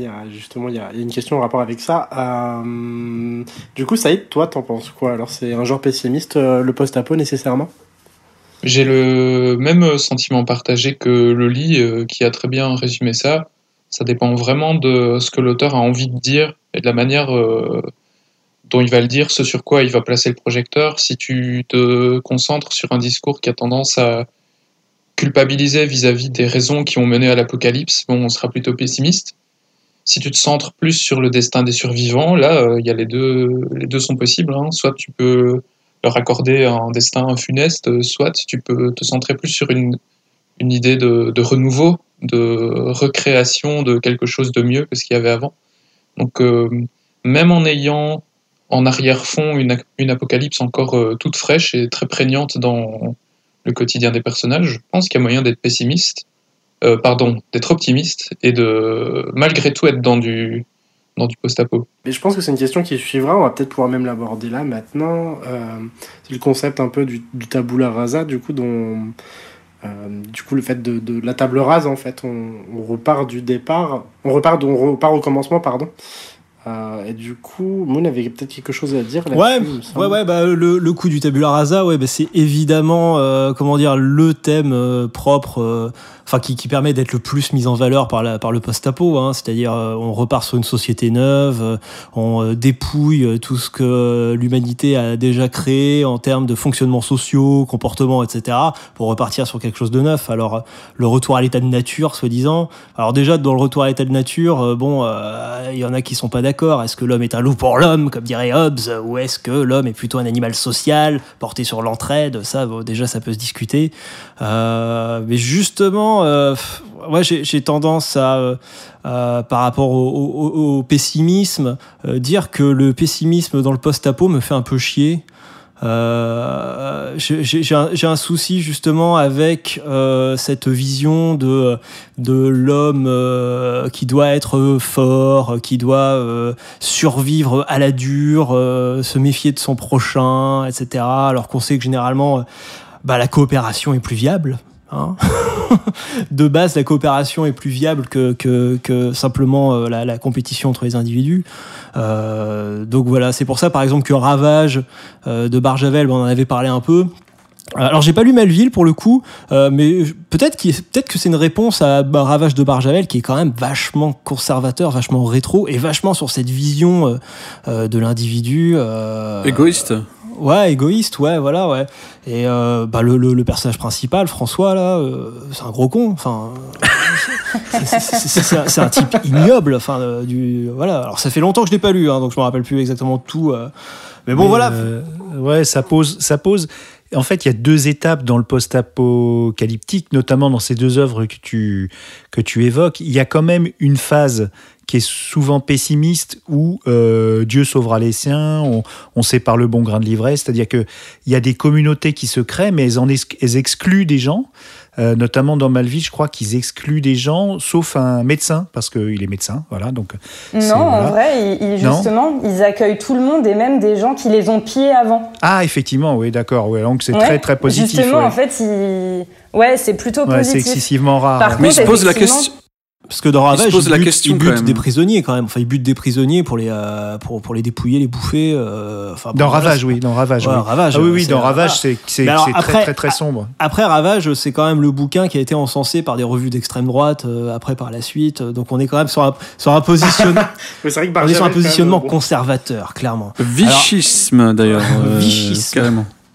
Mais, euh, mais après, euh, pour revenir sur le tabula rasa, est-ce que c'est pessimiste de dire qu'on veut repartir à une société euh, de base euh, sans emprunt immobilier ou sans trader euh, Enfin, du coup, ça dépend et du point de vue du lecteur et du point de vue de l'auteur, Ouais. en fait. Bah, je pense que ça, ça, ça dépend essentiellement de, ouais, du, point, du point de vue de l'auteur, euh, de ce qu'il cherche à, à mettre en valeur. euh, voilà, est-ce que il met l'accent sur ce qui a disparu ou est-ce qu'il met l'accent sur ce qui va être créé quoi C'est ça, voilà. Voilà, il, il en profite un peu pour taper sur la civilisation actuelle, pour dire toutes ces aigreurs. Euh, Moi, je- moi, j'en ai marre aussi des des, des gens, des auteurs qui, qui disent euh, pique-pendre sur ce, ce qu'on est en train de vivre, hein, sur notre société actuelle qui est pas parfaite, on est d'accord, mais qui en profitent dans le post-apo bah, pour, pour faire tabula rasa et effectivement dire que c'était que de la merde et puis euh, petit à petit que ce qui va se reconstruire derrière, ça sera beaucoup mieux. Je- voilà, Il y en a beaucoup qui font ça, beaucoup. Ouais, D'ailleurs, euh, je, disais, je disais pessimisme, mais en fait, euh, euh, comme disait, euh, je crois que c'est Monique qui disait, c'est au début, mais c'est vrai qu'après le post-apo, c'est quand même, c'est quand même un genre de l'espoir parce que euh, souvent les héros n'ont plus rien, ils ont, ils littéralement plus que plus que l'espoir, ils ont plus à bouffer ils espèrent revenir à une société un peu meilleure. Et, ça me faisait penser à un truc en disant que Moon, quand tu disais le loup est un loup pour pour l'homme, c'est que en fait les études scientifiques ont montré que finalement en fait lors de grandes paniques en fait les gens restent euh, assez calmes malgré ce qu'on a vu. euh, Et solidaire, hein, on l'a vu avec Katrina par exemple, hein, où Mm. euh, en effet il y a eu des élans de solidarité. Donc c'est vrai que après, par contre, je pense qu'il faut panier. euh, moi je me rappelle de The Road de McCormack. Euh, non, c'est Cormac, Cormac McCarthy. voilà, Oui, j'ai- je voulais en parler. euh, qui, euh, McCarthy, qui- McCarthy, qui- ouais. ouais, qui lui est quand même d'un- d'un d'un nihilisme assez. euh, Enfin, il y a- y, des- il y a des scènes euh, vraiment violentes. euh. alors, j'ai plus de souvenirs du film que du bouquin d'ailleurs, mais il me semble non que le bouquin est pire. hein, Non, le, bouquin est pire, ouais. Ouais, le bouquin est plus le froid bouquin est encore. hein, pire, plus, ouais, ouais. Dans, dans la narration, dans la façon d'écrire, le style, le style est très froid, donc euh, Ouais, il est super austère le style. ouais. c'est ce qui a Et plu. il y a un côté, ouais, pareil, euh, un peu, euh, pff, ouais, un peu euh, conservateur à ça, quoi. Cette vision, je trouve, du post-apocalyptique qui fait que moi, c'est un genre euh, qui, voilà, qui me faisait euh, vraiment euh, battre mon petit cœur quand j'étais euh, plus plus jeune, mais qui peu à peu, ouais, je me- je m'en délaisse. Surtout si c'est pour revenir sur cette forme de le survivant qui va se battre pour conserver ça. Ça a été vu, revu, etc. En jeu vidéo, en jeu de rôle, en littérature, en film, et c'est vrai que bah, au niveau réinvention du genre post-apo, ouais, je, je souhaite qu'on puisse l'aborder sous d'autres angles. Je suis d'accord que dans un film ou dans un livre, c'est-à-dire en fait une œuvre finalement où tu, tu subis en fait les, les, Ouais. tu subis les choix des héros, euh, ça, peut, ça peut au bout d'un moment devenir euh, un petit peu barbant ce, ce- ces clichés-là. Après, je trouve que dans les œuvres qui t'impliquent, bah, typiquement jeux vidéo et jeux de rôle, c'est intéressant parce qu'en fait, c'est toujours le post-apo, un truc qui te renvoie euh, au questionnement sur tes propres valeurs. Et justement, de. Et là, bah, t'es pas obligé de tomber dans ce cliché-là, quoi. Le, le post-apo, c'est typiquement le truc où tu vas devoir faire des choix euh, cornéliens, complètement impossibles dans la vraie vie. Je sais pas si vous avez euh, par hasard joué au, à l'adaptation en jeu The vidéo de The Walking Dead de Telltale Games, feu Telltale Games. Mais typiquement, c'est ça, quoi. Enfin, c'est du genre, euh, que faire Sauver un gamin qui a rien demandé ou le mec baraque débrouillard euh, qui, tu le sais, va être euh, super utile contrairement aux gosses, tu vois. C'est des questions qui sont juste impossibles à résoudre et... Enfin, je sais pas. On peut toujours Je- en C'est la, la philosophie du tramway. voilà, c'est ce que Ouais. j'allais dire. Voilà, tu sauves trois personnes ou le. Ouais, voilà. ouais, c'est- voilà. Enfin bon, problème après, je... moraux, je... euh, problème d'éthique. C'est. Enfin voilà, je, je suis d'accord que ça peut être un peu barbant, mais je sais pas, je trouve que quand ça t'implique, euh, c'est toujours un peu marquant, quoi, parce que ouais, ça, ça t'interroge toujours sur, euh, ouais, sur tes valeurs profondes. Ouais, mais dans le cas de The Walking Dead, par exemple, ça te met quand même en scène avec euh, certains qui euh, sont des gros cons, enfin qui vont te pousser. La narration Oui. te pousse quand même à faire ce genre de choix, ce genre Oui, de dilemme, vrai, et en fait vrai. montrer que l'homme est un est un sale con. Oui, c'est vrai, c'est vrai. Que l'humanité c'est de la merde, comme dirait Marc, il est pas là. La merde. Non, non, vrai, non, mais je, je, je m'inscris un petit peu en faux parce qu'en général, c'est c'est assez balancé. C'est sûr que c'est quand même un petit peu plus distrayant que de voir des véganes euh, qui sont heureux après l'apocalypse, de voir des, des, des gens dans des voitures vrombissantes, c'est quand même plus marrant, faut admettre, faut admettre. Mais mais mais mais il faut pas oublier que apocalypse, ça veut dire révélation, et donc ça révèle la nature profonde de l'homme qui est euh, qui est soit dégueulasse, soit superbe. Et souvent dans les dans les dans, euh, voilà, on n'a pas que des anti-héros, on a aussi des bons, des gentils. C'est comme dans la vraie vie, quoi. C'est tout. Bon, c'est un prétexte. Ouais, là, tu parles du côté un peu plus biblique de l'apocalypse. Complètement. Et euh, c'est vrai que bah, dans, la, dans la vraie apocalypse, celle de, la Bible, Mm. euh, l'apocalypse, ça sert surtout à, à juger les hommes, en fait. Voilà, et, à- et à révéler, euh, on, on révèle tous les mystères de, de, de la création et tout le monde est réuni. Et bon, après, il y a le jugement, mais ça, bon. Et d'ailleurs, c'est pas une fin en soi. hein. C'est pas une fin, oui, c'est pas une fin, c'est un, dé- un nouveau départ. Le tabuleur rasa pour revenir un peu sur nos pattes, pour retomber sur nos pattes. Ok. On peut se poser la question de savoir si euh, le post-apo finalement est, euh, peut servir de peut-être un lanceur d'alerte, euh, lancer l'alerte, euh, sensibiliser sur sur des sujets. On a parlé en tout début de podcast euh, éventuellement d'apocalypse nucléaire euh, ou d'apocalypse en fait déclenchée par des crises économiques, écologiques. Euh, Est-ce que le post-apo, en, finalement, son rôle, même en tant que fiction, c'est de, de lancer l'alerte, de sensibiliser? Qui veut participer? Qui veut répondre en premier à cette question? Je vais, je vais être rapide. En fait, ça dépend du message que veut faire passer l'auteur, comme un peu le débat précédent. Soit, soit il se porte en lanceur d'alerte quant à la catastrophe euh, spécifique. Euh, moi, j'ai vu à l'école un film de Nicolas Meyer euh, de 83, le The Day After. C'est pas le Roland Emmerich. hein. Et ça, ça montrait de manière vraiment brute, c'était quasi documentaire, c'était vraiment du, du film indépendant, les retombées d'un holocauste nucléaire. Et euh, ah bah ça m'avait complètement, euh, complètement euh, euh, retourné parce que on voyait les mutants euh, qui, qui, qui survivaient. C'était, c'était pas beau à voir. Et ça, c'était vraiment de la mise en garde. Donc là, c'est, euh, c'est assez pessimiste, mais bon, c'est, mais c'est souvent le cas en SF. Hein, euh. Moi, je regardais Gris quand j'étais au collège. Oui, ah, C'était non. déjà plus sympa. hein. Ouais, c'est sûr, c'est sûr. Pour moi, c'est apocalyptique, grise, mais. euh, Nucléaire euh, grise. par exemple, je, je spoil un peu une reco euh, de d'un de mes camarades, mais il faut absolument que j'en parle parce que j'ai j'ai- vraiment, je suis tombé en amour pour euh, une mini-série de, de Canal Plus qui s'appelle L'effondrement. Euh, et c'est marrant parce que ils on va dans le futur de, de l'après-effondrement jusqu'à le jour J plus 170, et ce n'est qu'à la fin qu'on a euh, la partie euh, lanceur d'alerte, puisque le dernier épisode, c'est le jour J-5. Et là, on a le, tout le côté lanceur d'alerte en gardant le post-apo, et je trouve ça... Vraiment cohérent par rapport à, l'œuvre en elle-même parce que ça montre tout, euh, ça montre tout de façon complètement concise. Et mais quand même, je, termine en disant que le post-apo pour moi c'est pas euh, pas un truc de lanceur d'alerte, c'est plutôt dans un autre genre qui serait le voyage temporel. On en a parlé un peu de la machine à voyager dans le temps de, de 1895 de- d'H.G. Wells. Et euh, on peut parler des douze singes, de, la série Travelers canadienne et, et puis Terminator. Quoi. Donc là, c'est vraiment du, du lanceur d'alerte et c'est vraiment du. C'est plutôt dans le genre voyage dans le temps. En fait, je suis assez d'accord avec toi, Winnie. Euh, je trouve qu'en fait, en tant que euh, le post-apo comme lanceur d'alerte, je pense que c'est un peu euh, hors volonté de l'auteur. Par exemple, si je prends Mad Max, euh, c'est George Miller. Tout à fait. George Miller, c'est ça. hein Ouais, Euh, tous, ouais, c'est George Miller. tous, ouais. tous. Ouais, ça, je confonds. Je, co- je confonds à, chaque fois avec Frank Miller. Je m'étais trompé dans une de mes vidéos. C'est pour ça. George Miller, c'est euh, fait, qui est pas du tout. Aussi, aussi. C'est ça. Et euh, donc euh, Ge- Ge- George Miller en fait il, a fait Mad Max parce que euh, il s'est vachement inspiré en fait des images à la télévision euh, du choc pétrolier en fait en Australie qui avait euh, qui formé en fait des milliers de fils de bagnoles en fait euh, allant chercher de l'essence. Et donc il s'est dit tiens c'est marrant et si euh, s'il y avait plus de pétrole euh, est-ce que notre société s'effondrerait? Et donc du coup il a fait Mad Max. Bon il y avait aussi d'autres trucs comme le le trauma et euh, et les, et les accidents de la route tout simplement. Mais euh, voilà je pense que à chaque fois dans une œuvre de post-apo euh, on prend euh, quelque chose de, de la société. Euh, pour Terminator par exemple euh, c'est ça a été vu comme une critique euh, de l'intelligence artificielle presque mais en fait euh, à la base euh, Cameron c'est juste parce qu'il a fait le, le- rêve d'un d'un squelette métallisé euh, dans son dans son hôtel en Italie quand il faisait Piranha 2 je crois Oui, une nuit de fièvre.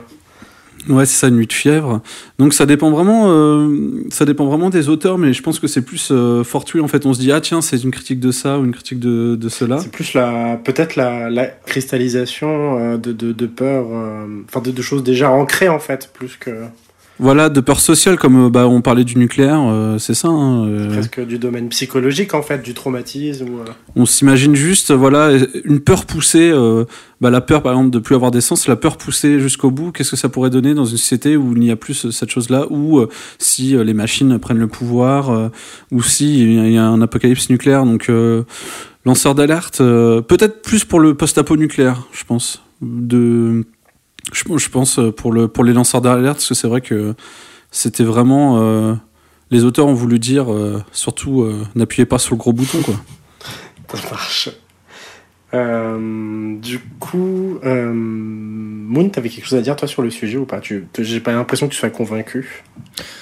Ouais, je, je suis pas convaincu en fait moi par par, par ce sous-genre comme euh, comme capable de, de de fournir des alertes en fait euh, parce que ce problème c'est que généralement c'est une énorme échelle hein, le post-apo c'est voilà c'est l'échelle civilisation et euh, qu'est-ce que tu veux euh, changer euh, qu'est-ce que tu veux euh, naviguer ta barque tu vois lancer une alerte à qui à quoi je vois pas ce que ça peut changer si c'est pour nous dire en effet que le nucléaire c'est dangereux bon en effet certes ça l'est mais je vois je vois pas je vois pas par exemple le, le potentiel qu'a le genre dystopique où là on met l'accent sur des politiques des lois ou des technologies vraiment très particulières, quoi, euh, sur lesquelles on peut légiférer ou euh, voilà. Mais euh, l'extinction complète de la civilisation, comme c'est le cas euh, sur sur le post-apo, c'est quelque chose qui est trop gros pour être, euh, comment dire, même pour être conçu par euh, par les États à l'heure actuelle. Bon, on le voit par exemple avec le réchauffement climatique, où ils sont incapables, euh, tout le monde, de se mettre d'accord, de s'organiser pour euh, ne serait-ce qu'agir un peu, alors qu'il faudrait agir beaucoup. Euh, donc voilà, pour moi, je pense que ouais, le, le, le genre, si alors si c'est vraiment la volonté de l'auteur de faire du, euh, de lancer une alerte à propos de telle euh, chose, je pense que c'est l'un des genres qui peut le moins y parvenir, parce que le scope est trop gros, quoi.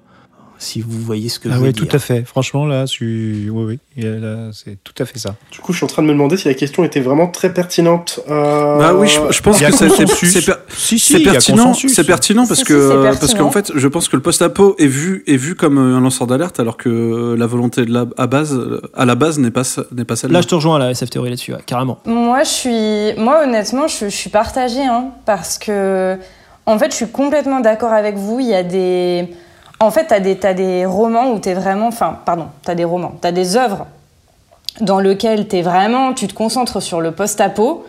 Et finalement, ce serait presque plus le pré-apo qui aurait quelque chose à dire de, euh, bah de, je sais pas, des dérives de la science, des dérives de la technologie, euh, du fait qu'on exploite des ressources excessivement, enfin voilà. Euh, que des fois, t'as carrément des œuvres de post-apo où ça dit vraiment, enfin, l'événement qui a causé l'apocalypse, il n'y a pas grand-chose à en dire. hein. Franchement, qu'il y ait des zombies qui pop, euh, qu'il y ait, euh, je sais pas, euh, des extraterrestres, par exemple, qui débarquent comme dans une série comme euh, Falling Skies, par exemple. C'est complètement du post-apo. Bon, bah, les extraterrestres, ils ont débarqué du jour au lendemain. Pas grand-chose à dire de ça, quoi, tu vois. Mais par contre, il y en a pas beaucoup. Mais pour moi, il y a du post-apo écologiste. Et là, euh, tu as des discours qui, franchement, sont, sont engagés parce qu'en fait, tu choisis de te concentrer sur une problématique. Tu peux très bien choisir de montrer les conséquences à une échelle individuelle. Et là, tu travailles ta problématique. J'ai pas de, là, j'ai pas 10 000 exemples, mais je pense à euh, Le sang des fleurs. Vous voyez ou pas? D'une autrice qui est finlandaise, euh, Johanna Sinisalo. Oui, c'est ça. Euh, et c'est, euh, en gros, c'est tu te concentres sur une crise agricole post euh, le fait que post le fait que les abeilles aient disparu. Et que du coup ben tout, tout, tout le cycle naturel est complètement est complètement bouleversé. Et tu vas te concentrer voilà sur le fait que ben ça devient compliqué de de produire de quoi bouffer quoi. Voilà et donc là clairement enfin je pense que t'es que t'es lanceur d'alerte Euh, mais encore une fois c'est loin je pense d'être le cas effectivement pour euh, la majorité des œuvres du genre donc je vous rejoins mais je nuancerai juste Ouais, d'accord. Je, je connaissais pas ce bouquin du tout, tu vois, donc c'est. Mais c'est assez rare, en fait. Oui, c'est vrai que ça doit être assez rare. Bah, ce genre en fait, en, en- en un truc que j'ai appris euh, d'assez intéressant euh, à la petite expo, la, à la Bulac euh, sur la science-fiction non occidentale qu'on réabordera peut-être dans un autre épisode, c'est qu'apparemment c'est un truc assez euh, finlandais et nordique. Le, la science-fiction euh, très engagée sur, sous l'angle écolo. Ouais. Écolo. Et il y a des trucs qui ont l'air vraiment très très intéressants en termes euh, ressources, enfin réflexion sur l'utilisation des ressources naturelles. Là, c'était les abeilles. euh, T'as la question de l'eau aussi. Enfin voilà. Ah oui, il y a, il y a Ah, une cool. série suédoise comme ça qui s'appelle The, The Rain.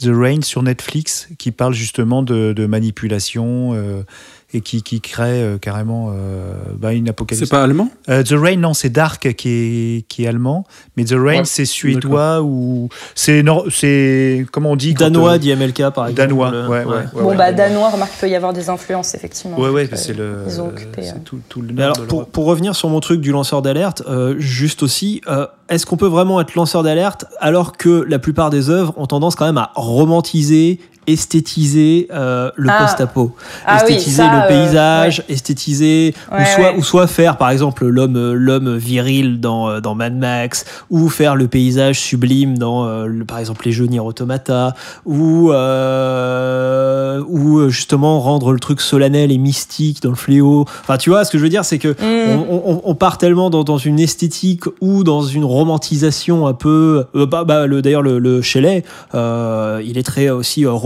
au niveau des errances euh, men- mentales du, gars qui, se balade. hein.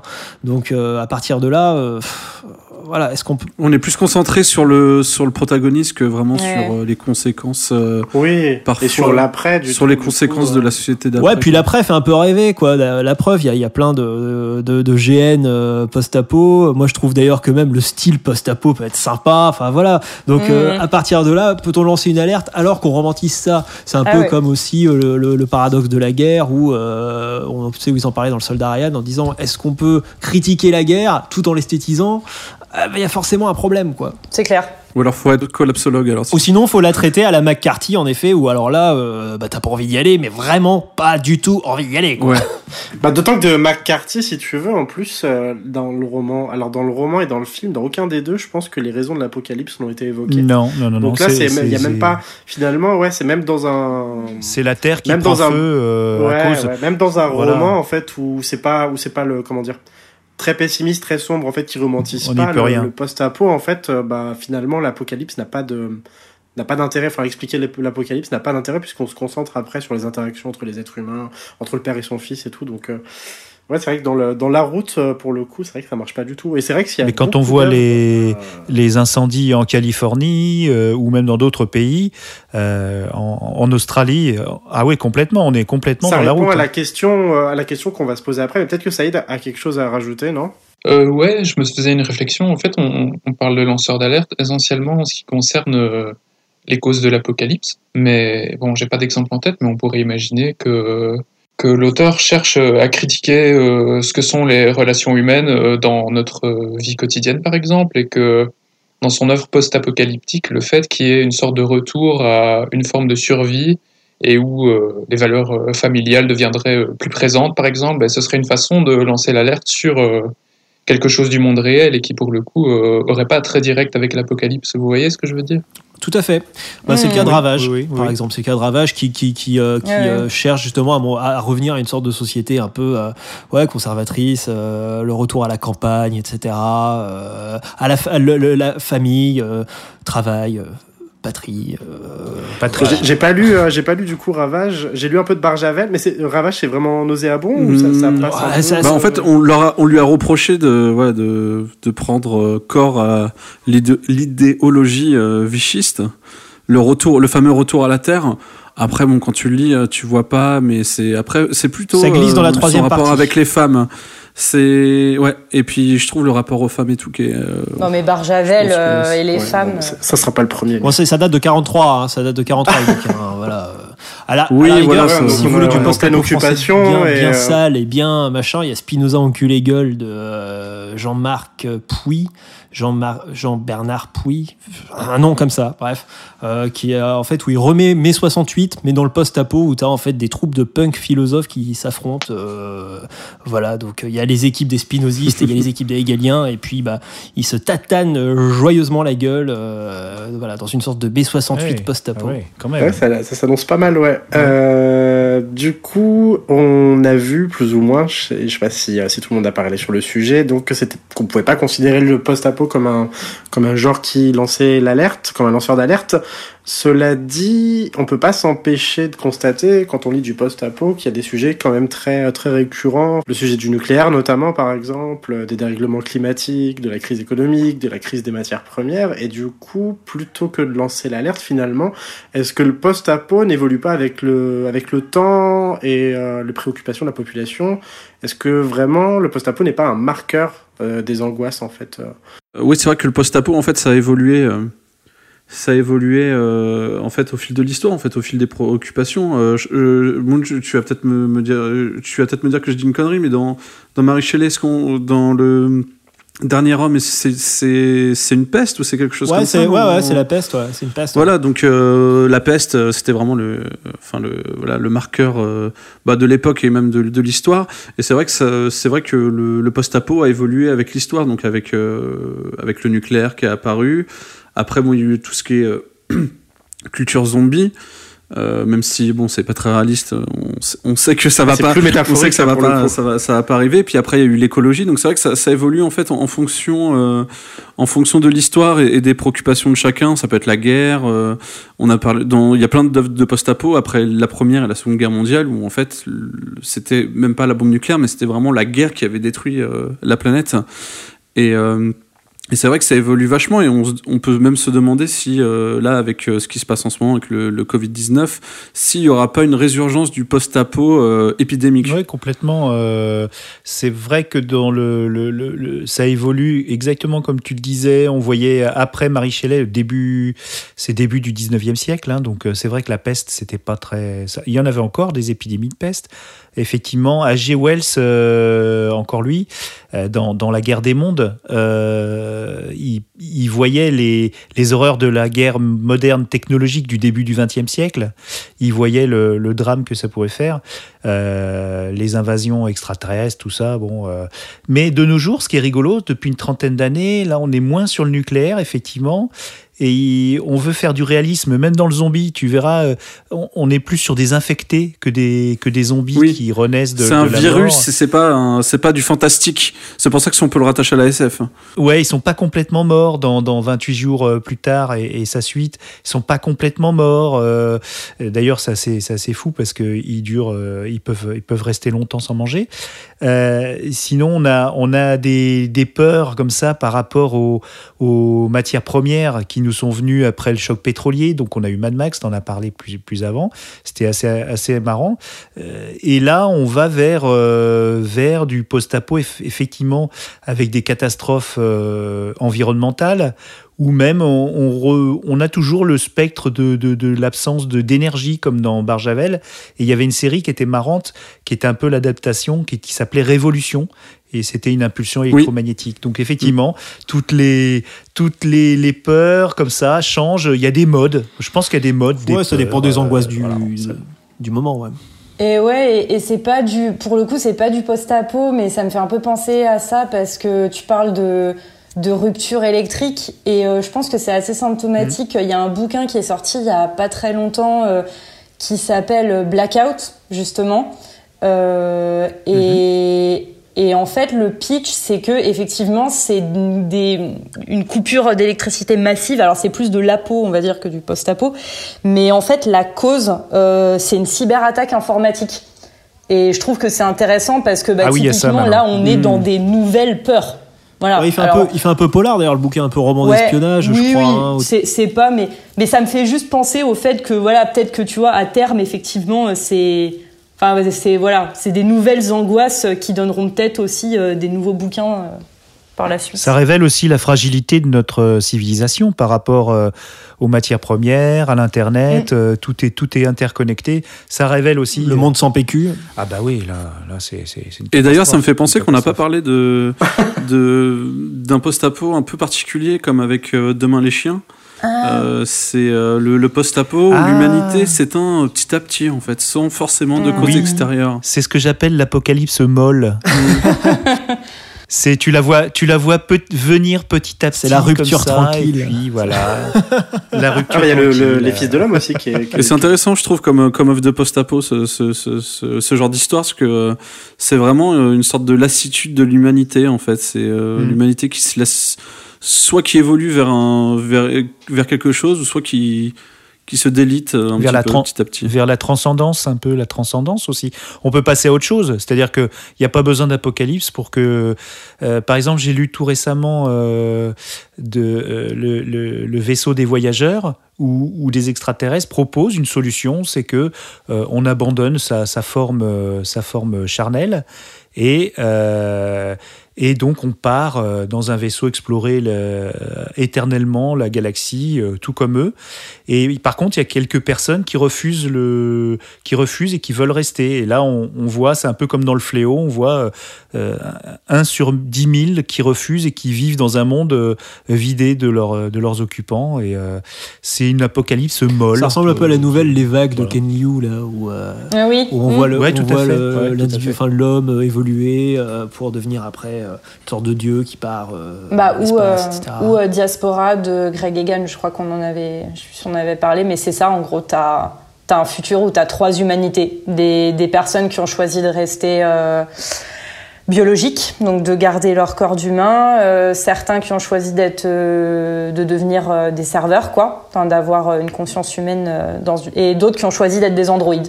Voilà, donc t'as des stades d'humanité. Et, c'est un peu cette peur, c'est un peu l'angoisse de. Enfin, surtout, je pense à Demain les chiens que j'ai déjà évoqué, c'est un peu la, la perte, un peu de la motivation, de l'espoir. C'est un peu. euh, Mm. Ça peut être une angoisse aussi. Hein, euh, se, Oui, on peut se dire, on n'a plus, plus de enfin, c'est pas qu'on a plus motivation, confiance plus en de- société, ouais. mais on n'a plus de motivation. On a déjà tout exploré, on a déjà tout Mm. fait. Et donc, du coup, est-ce que ça vaut encore le coup et, euh, Ouais. Aquabon. Aquabon. Moi, j'appelle ça les, les aquabonistes? Ça fait un thème d'émission possible pour le transhumanisme. euh, Tout à fait, ouais. On va pouvoir se garder des cartouches. Ouais. Au niveau euh, du marqueur des angoisses, quelqu'un avait quelque chose à rajouter Oui, j'ai juste un truc que j'ai oublié euh, sur l'environnement parce que je disais que ça va avec les modes, mais l'environnement très tôt, hein, on en a parlé. Moi, j'avais adoré les, ça fait longtemps que je les ai lus, hein, mais les quatre apocalypses de J.G. Ballard avec le monde englouti, sécheresse, le vent de nulle part et la forêt de cristal. Ça date quand même des, de 62. hein. Et ça, c'est vraiment des apocalypses environnementales euh, très intéressantes et je, vous- je vous les conseille. J.G. Ballard, euh, les Anglais sont bons quand même sur la. Enfin, c'est des post-apo, c'est des post-apo. Hein. Il y a de l'apocalypse, mais c'est le post-apo. Ok, Et Saïd, t'avais quelque chose à rajouter, toi aussi? Ouais, je me disais que la transcription de nos craintes dans les œuvres de fiction, euh, c'est quelque chose qui est généralisable vraiment au-delà du post-apo, au fait. Euh, dans les années 2000, on a vu pas mal de pas mal d'œuvres qui traitaient, euh, qui ont commencé à traiter du terrorisme et du fanatisme religieux, par exemple. C'est quelque chose euh, qui, après euh, le 11 septembre 2001, euh, s'est vu pas mal. Euh, bah, là, par exemple, je suis en train de refaire ma culture en découvrant Battlestar Galactica. Bon, il se trouve que il se trouve que c'est du post-apo, puisqu'il y a eu Ouh là là, ouh là là, ouh là. une- Oula. Mais en Oui. tout cas, ça suit une apocalypse, Toi, c'est du post-apo futuriste. hein, moi, je suis d'accord avec lui. hein. d'une certaine manière. Quand la, quand la série Battlestar Galactica commence, tu suis euh, une colonie humaine en fuite après que leurs euh, différentes colonies de l'espace aient été envahies par euh, des machines qui s'appellent les Cylons. Donc, il se trouve que c'est du post-apo, mais la série, elle démarre, elle a été, elle a démarré, je pense, en 2003-2004, et on sent vraiment que le 11 septembre 2001, Complètement. dans l'esprit, euh, a été fort marquant. Et euh, Disons, euh, disons quand même, je, je, je tempère parce que c'est la série originale commençait exactement de la même façon et ça date de 60, euh, 79 ou 78 et, et ça commençait exactement de la même façon. Euh, et je me souviens plus des. il y a des attaques suicides quand même. Je suis d'accord avec Saïd parce que euh, on parle de guerre dans, le, dans la première série Battlestar, mais on parle d'attentats. Soit euh, on parle Oui, d'attaque, d'attaque surprise. d'atta- d'attaque, euh, ouais, ouais. Ouais, Voilà. il y a nécessairement, euh, Oui, complètement. il y a ouais. nécessairement un travail de réécriture. Ne serait-ce que, ouais, dans la valeur des mots, Enfin, du mythe. Ou comme la guerre des mondes hein, d'ailleurs de, de Spielberg qui, avait- qui a été grandement influencé par le 11 septembre. Ouais, ah bah complètement. Ouais. Oui, bah, bah, tout le cinéma américain euh, post-2000 en Mm. fait. hein. Et finalement, la question qu'on peut se poser à propos du post-apo, euh, c'est euh, est-ce que c'est pas une sorte de rééquilibrage de la balance finalement? Quand le malheur des uns fait le bonheur des autres. Euh, qui veut participer? Moi, je peux, je peux commencer. Euh, c'est vrai que euh, après ça, dépend en fait parce que euh, par exemple si on prend une population par exemple population pauvre en fait a l'apocalypse qui arrive t'as pas forcément les moyens de te barrer si t'as pas de voiture tu vois. Enfin ce que je veux dire c'est que c'est généralement je pourrais te dire oui c'est-à-dire c'est-à-dire que par exemple quelqu'un un SDF par exemple tu peux te dire ouais en fait le mec qui connaît toutes les techniques pour survivre il a fait tout toute sa vie. Et donc euh, du coup si euh, a si la cité s'effondre il pourrait complètement s'y adapter. Mais en fait c'est pas si évident que ça parce que tu, peux te dire que par exemple les plus riches comme euh, d'ailleurs Winnie parlait de la série Effondrement, c'est ça, c'est les plus riches en fait, euh, bah restent riches. Et donc euh, ont trouvé des moyens de se construire des bunkers ou de partir euh, quelque part au loin euh, à la fraîche, euh, un peu comme les Parisiens pendant le confinement. Et, euh, et du coup, euh, du coup, ça, ça dépend, ça dépend en fait. Mais euh, par exemple, je parlais de Postman euh, au début d'émission. euh, bah, euh, le méchant, ce qui est assez drôle, c'est que c'est c'est un mec qui travaillait dans un magasin de, de photocopie, quoi. Et c'est le chef de l'armée ennemie. Donc, euh, et il est euh, donc il se fait passer pour un lettré et tout, et en fait pas du tout. En fait, il avait une vie un peu misérable avant, donc c'est vrai que certains euh, individus peuvent profiter euh, de l'apocalypse pour se révéler en fait euh, euh, grâce à leur force ou grâce à leur euh, manipulation, par exemple. Dans un sens ou dans l'autre, en étant méchant ou en étant euh, héros, ouais. Ouais, c'est un, c'est un trope connu en fait du, du, du post-apo, le, le, le, le- l'ancien postier, euh, l'ancien, l'ancien comptable, l'ancien, enfin, qui, euh, qui se révèle en fait dans, dans, dans un monde post-apocalyptique. Willy, t'as, t'as des choses à dire tout là-dessus? Euh, oui, enfin, il y a, il faut, faut toujours des personnages positifs hein, pour, pour une narration. Enfin, à peu près souvent quand même. Euh, c'est vrai que souvent dans les, dans, dans les débuts du post-apo, on voit les, les, les classes de, la haute société qui tirent leur épingle du jeu. Mais l'argent, l'argent dans le post-apo vaut plus rien. Donc, euh, en général, le basculement se fait et effectivement, les, les plus débrouillards, les plus forts, selon le- le point de vue de l'auteur, euh, prennent, prennent, prennent l'avantage même sur les plus riches. En général, hein. c'est c'est vrai. Après, il y a ceux qui ont pu se payer un bon bunker bien équipé. Mais ça non plus, ça non plus en général dans le post-apo, euh, toutes ces, toutes- tous ces refuges tombent les uns après les autres. Euh, Oui, ça dure jamais longtemps, ouais. Oui, c'est ça. J'avais oublié de préciser. C'est vrai. C'est vrai. Il y a aussi une interrogation par rapport au sens, en fait, des positions sociales et au sens des boulots que certains emploient Ouais. euh, en termes aussi utilitaristes. Utilitaristes. Dans le, dans, dans le post-apo, en effet, le Oui. trader, euh, voilà, qu'est-ce qu'on va en faire? Donc, euh, en, en effet, ça, Ceux qui font des réus euh, pour faire du communicating. voilà, voilà, euh, oui, c'est ça, ouais, c'est calons un point euh, pour le débrief du point que nous ferons demain. Et du coup, effectivement, on parlait de l'élite et tout, qui avait, qui, qui avait un qui représentait, enfin, qui avait du pouvoir. Euh, ils ont du pouvoir dans le monde dans lequel on existe, enfin, dans lequel on vit aujourd'hui. Et éventuellement, dans un contexte différent, où, disons, les, euh, le, le- les, comment dire, les, les forces, euh, les forces ne sont plus les mêmes, en fait, où finalement, les petites mains, entre guillemets, mais là encore, je, je prends des guillemets, euh, finalement, vont se révéler être les mains les plus, euh, comment dire, les plus appropriées, les plus utiles. Euh, Il y a quelque chose, ouais, c'est de l'ordre du revanchard un peu. On se dit finalement ces Ou en tout élites, cas, de fait, s'interroger sur la source du oui, pouvoir. Mais, voilà, euh, on- qui vivent déjà, déconnectés en fait. On le voit, on le voit même aujourd'hui. Enfin, euh, je, je reviens, je reviens au même sujet. euh, euh, la glorification euh, a raison hein, d'ailleurs euh, de tous les métiers euh, Utiles. euh, manuels, enfin des, des gens, des, des, enfin des caissiers par exemple euh, qui se, on leur crache dessus toute l'année et euh, désormais c'est les nouveaux héros de la société française par exemple. Remarque qu'après une apocalypse, les caissiers, ils feront pas, ils seront pas plus utiles que les traders. Oui, oui, non, mais je veux dire dans, ce, dans un contexte comme ça, on peut, on peut le voir un petit peu. Euh, moi, moi, je, je concluais d'ailleurs euh, mon petit, ma petite chronique. Justement, je disais que ça tournait un peu en rond et dans le post-apo et c'est un peu rébarbatif. C'est vrai que j'aime bien le, le genre, mais comme je crois c'est Moon au début qui disait. Ça commence à me fatiguer parce qu'on on n'a pas des. Enfin, en tout cas, je suis pas tombé. Et grâce à vous, je vais tomber. euh, Ma, ma, liste de lecture va se va s'enrichir de d'autres visions euh, moins manichéennes, moins basiques, euh, comme disait Loli. Ça, j'appelle à ça parce que j'aime ce genre, mais je trouve que c'est tout le genre la même chose. C'est juste que, en fait, dans un, dans un, là, je pense que c'est peut-être une appétence personnelle, mais en fait, dans un, ça rejoint un petit peu ce que, ce qu'on disait au début avec ce côté vision optimiste versus vision pessimiste. En fait, dans un, dans une œuvre qui réfléchit à, à une société d'après, euh, en fait, j'ai plus envie qu'on qu'on me présente un truc qui casse les codes classiques plutôt qu'on vienne ressouligner euh, des fractures qui sont celles en fait de notre société actuelle. Je sais pas si vous voyez ce que je veux dire en fait. Euh, j'ai pas forcément qu'on relise de relire en permanence euh, le- ouais, une espèce de retranscription de ce qu'on vit déjà aujourd'hui, quoi. J'ai envie de croire qu'on aurait peut-être un peu autre chose, quoi. Enfin, je sais pas. Bah, du coup, ça rentre euh, directement dans, la question suivante, en fait. Euh, la capacité du, post-apo, enfin du genre, à détruire pour mieux reconstruire. Tu parlais justement de d'abolir en fait euh, cette- ces, enfin, ces thématiques parce qu'elles appartiennent au vieux monde.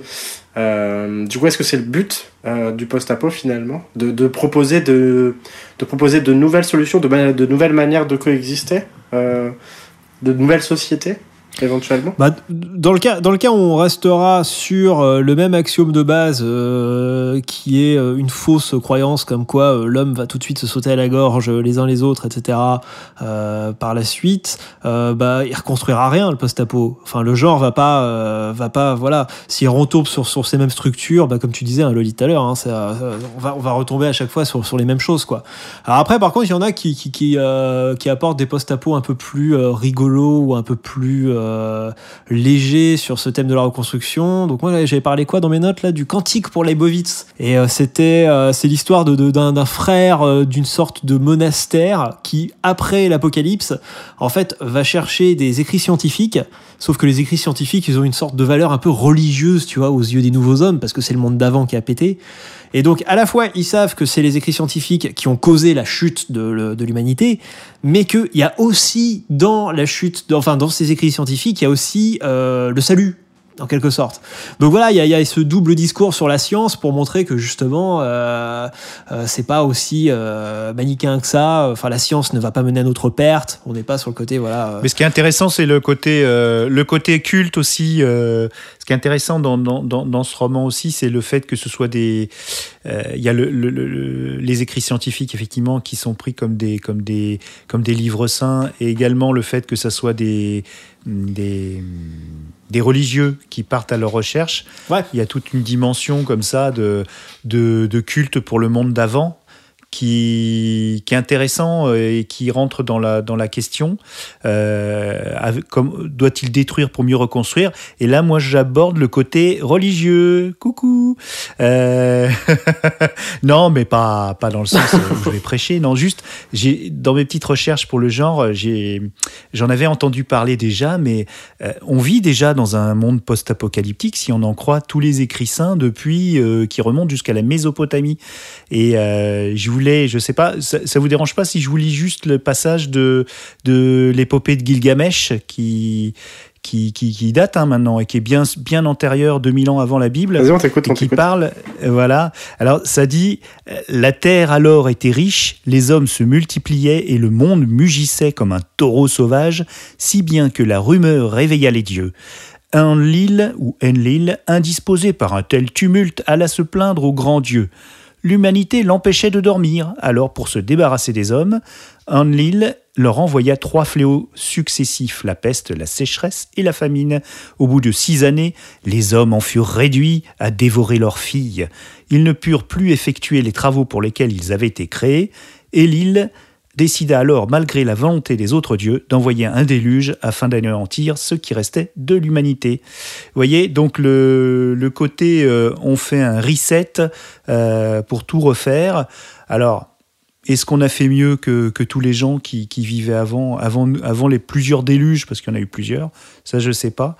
Est-ce qu'il faut détruire pour mieux reconstruire? On Je sais pas. Honnêtement, il y a peut-être besoin d'un reset. Qu'est-ce que vous en pensez? Euh, oui, c'est vrai que dans, si là on se penche sur le côté euh, culte, enfin culte en fait du euh, de l'apocalypse, en fait le côté religieux des apocalypses, il y en a eu. euh, alors moi je, je suis pas, je suis pas croyant, mais il me semble qu'il y en a eu pas mal, non? Il y a aussi le Noé, non qui, Voilà, euh, tout à fait. C'est arrivé après dans le Nouveau Testament, et ils ont, on pense qu'ils ont plutôt repiqué des, des, des- donc des vieilles légendes qui, qui remontent à la Mésopotamie bien avant, et donc ce déluge, c'est en tout point. D'ailleurs, euh, ils lancent le déluge et ils construisent une arche. Il y, a, il y a un des dieux qui propose à, euh, à des héros de construire une arche pour sauver une petite partie de l'humanité. Donc, euh, effectivement, euh, On se demandait même si euh, s'il n'y a pas eu euh, une sorte de montée des eaux à l'époque euh, pour que ça apparaisse dans oui. toutes ces cultures-là. Oui, c'est vrai qu'on parle de, de- d'une montée des eaux dans la Méditerranée, qui est un peu le berceau un peu de, de tout ça,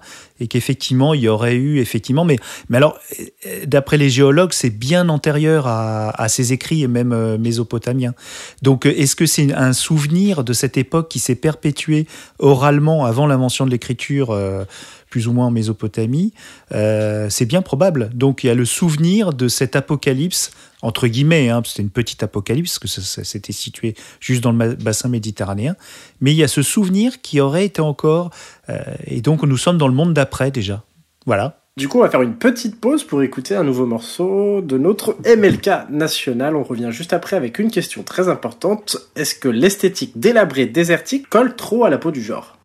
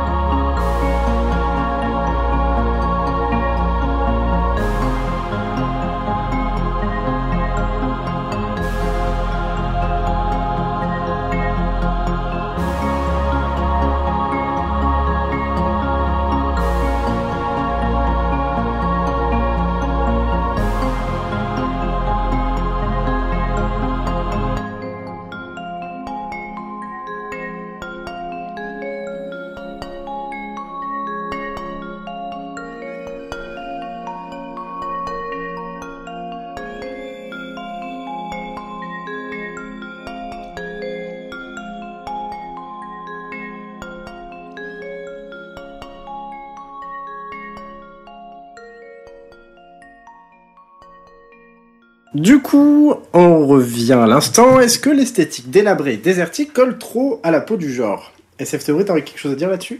Bah, c'est vrai que quand on pense euh, même à une apocalypse nucléaire, il n'y a pas trop le choix en fait. Euh, tu peux pas trop euh, mettre des jolis arbres, euh, des cités qui sont euh, encore debout. Donc c'est vrai que l'esthétique euh, désertique euh, colle vachement à la peau euh, du post-apo. C'est vrai qu'après on essaie de, s'en détacher euh, au fur et à mesure. Bah après on peut dire par exemple que Mad Max ça a été vraiment euh, instauré euh, l'esthétique désertique alors que pourtant le premier en fait est plutôt euh, campagne euh, australienne euh, mais c'est vraiment le deuxième en fait Ma- Mad Max 2 qui va imposer euh, ce côté désertique parce que tout a été détruit par par euh, les bombes nucléaires en fait. Parce que ça change d'ailleurs entre Mad Max 1 et Mad Max 2, c'est ça- qui est intéressant. Dans le 1 c'est euh, l'essence et dans le 2 en fait on précise bien que c'est euh, un apocalypse nucléaire. Je sais pas pourquoi ils ont fait ce choix là, enfin bref. Ah, je crois que c'est je- plutôt dans le 3, parce que dans le 2. non, on non, voit- non, c'est dans le voit 2, la dans le guerre 2 ils, ont- ils, ils parlent de guerre dans le 2. De guerre, mais je sais pas si on voit le champignon. On le voit surtout dans le 3. Dans le 3 on Les voit le enfants, champignon. ouais. Les enfants, ils, euh, ils vénèrent le champignon, justement. Ils sont- Oui c'est vrai. Ouais.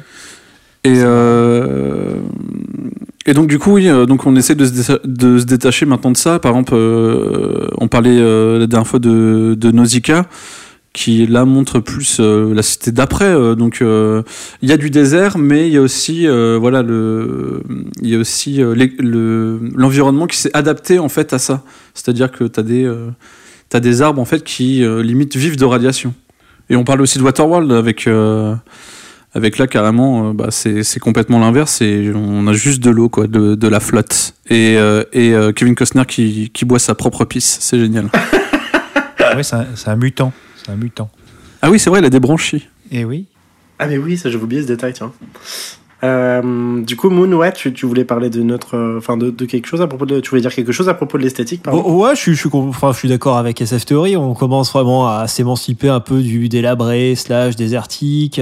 Alors, euh, je sais pas si dans délabré désertique aussi tu ranges euh, tout ce qui est un peu huis clos, euh, tout ce qui est à la silo, tout ce qui est à la métro. Le bunker. Euh, qui, qui, voilà, alors qui est peut-être un peu délabré pour le coup, euh, mais beaucoup moins désertique. je trouve que par exemple, dans les artworks, il y a beaucoup de gens qui pondent des artworks qui sont euh, très justement la nature reprend ses droits et puis qui, qui ont une sorte de, de vision très très jolie de cette nature justement qui revient sur les sur les buildings complètement euh, délabrés. Euh, bah ouais, dans le The Last of Us, t'as des plans comme ça justement. Ouais, et puis t'as Nier Automata aussi où j'ai adoré la DA. Euh, Donc voilà. Euh, Je suis une légende de. je suis une légende. Ouais. Ouais, dans le même Voilà, registre, ouais. j'allais en parler. Après, ouais. t'as Ouais. le, bah, t'as- si, si t'as le désertique Mad Maxien que tu trouves chiant, bah, t'as le désert arctique avec Snowpiercer, hein, où là tu manges du, euh, du, du froid. euh, Huis voilà. clos aussi, Et finalement. huis clos aussi pour le coup. Et puis, euh, alors je me souviens plus trop de ma lecture, mais je crois que dans le de King, t'as aussi ces passages très calmes en fait, tout à la nature. À un moment, il, il me semble qu'il rencontre un sociologue ou je sais plus quoi qui, qui peint un tableau là, le personnage dans, Oui, une, dans forêt. une forêt, tout à Et fait. euh, là, euh, c'est euh, c'est c'est pareil, c'est c'est très bucolique. Donc euh, Life find a way. ouais, je pense qu'on qu'on a réussi quand même à pas mal s'émanciper du, du, du style euh, du style désertique Mad Maxien. Ouais. Mais d'ailleurs, enfin, j'avais oublié de préciser, mais c'est surtout dû euh, bah, aux images euh, d'Hiroshima en fait. Parce que c'est vrai que avant la bombe nucléaire, euh, enfin le, bombardement de Hiroshima et Nagasaki, on n'avait pas vraiment d'images à part des ruines, par exemple.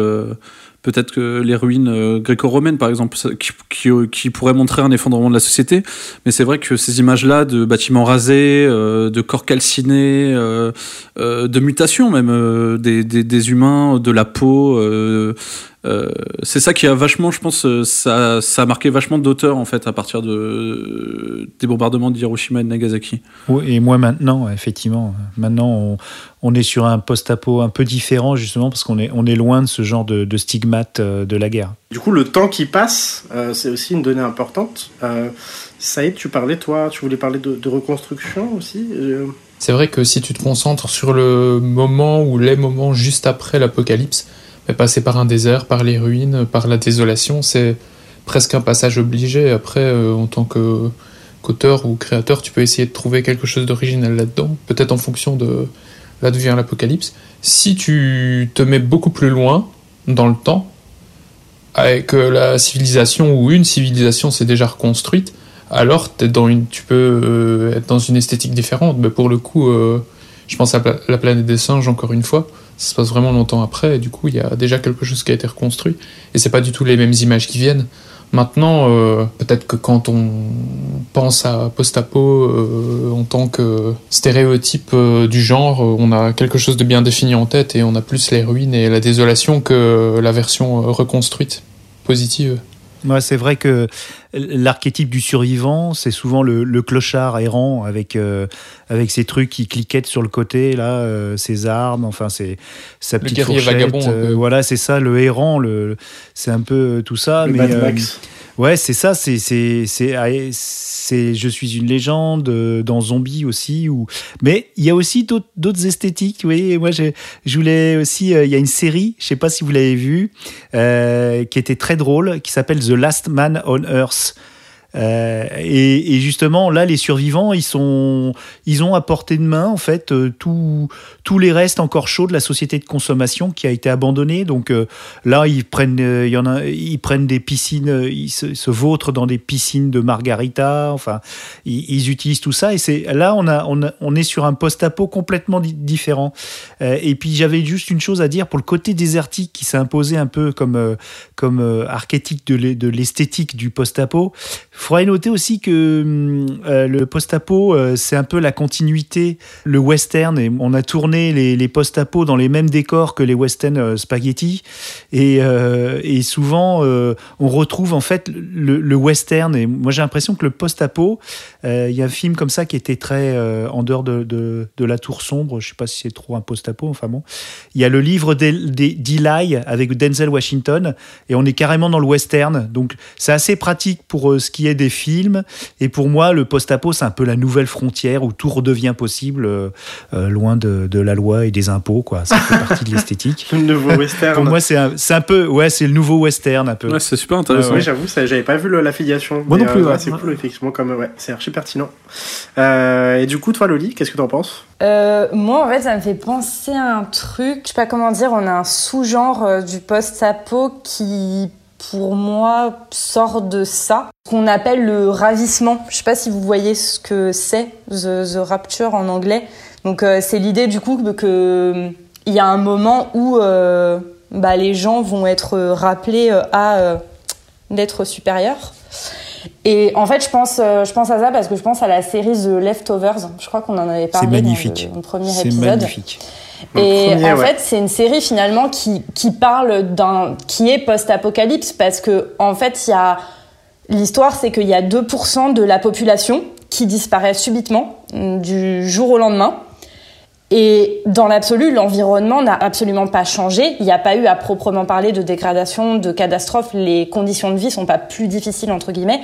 Mais tout est bouleversé parce qu'en fait, on ne sait pas pourquoi ces gens ont disparu, on ne sait pas où est-ce qu'ils sont, on ne sait pas en fait si c'est eux qui ont été choisis ou si c'est ceux qui restent qui ont été choisis et c'est les autres qui ont été condamnés. Enfin, ça, soulève en fait un tas de questions et on se rend compte en fait que c'est impossible de vivre normalement à partir du moment où on a eu cet événement-là. Voilà.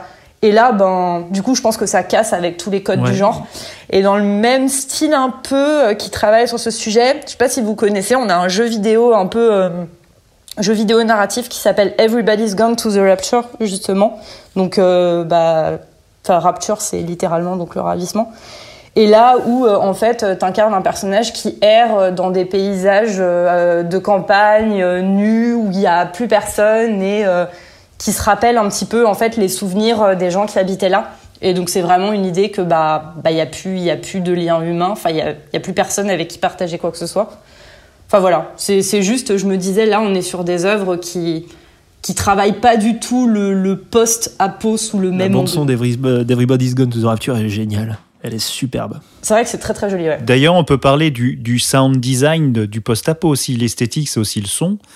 Et euh, c'est vrai que le, pour moi, euh, à titre personnel, euh, ce que j'aimais bien dans mes jeux de quand j'étais gosse, bruité à la bouche, c'était donc il y a l'apocalypse et surtout le silence. Et, ce que j'aimais bien, c'était les, bruits de nature et le vent. Souvent le vent, comme ça, la vie humaine qui a, qui a quasiment disparu.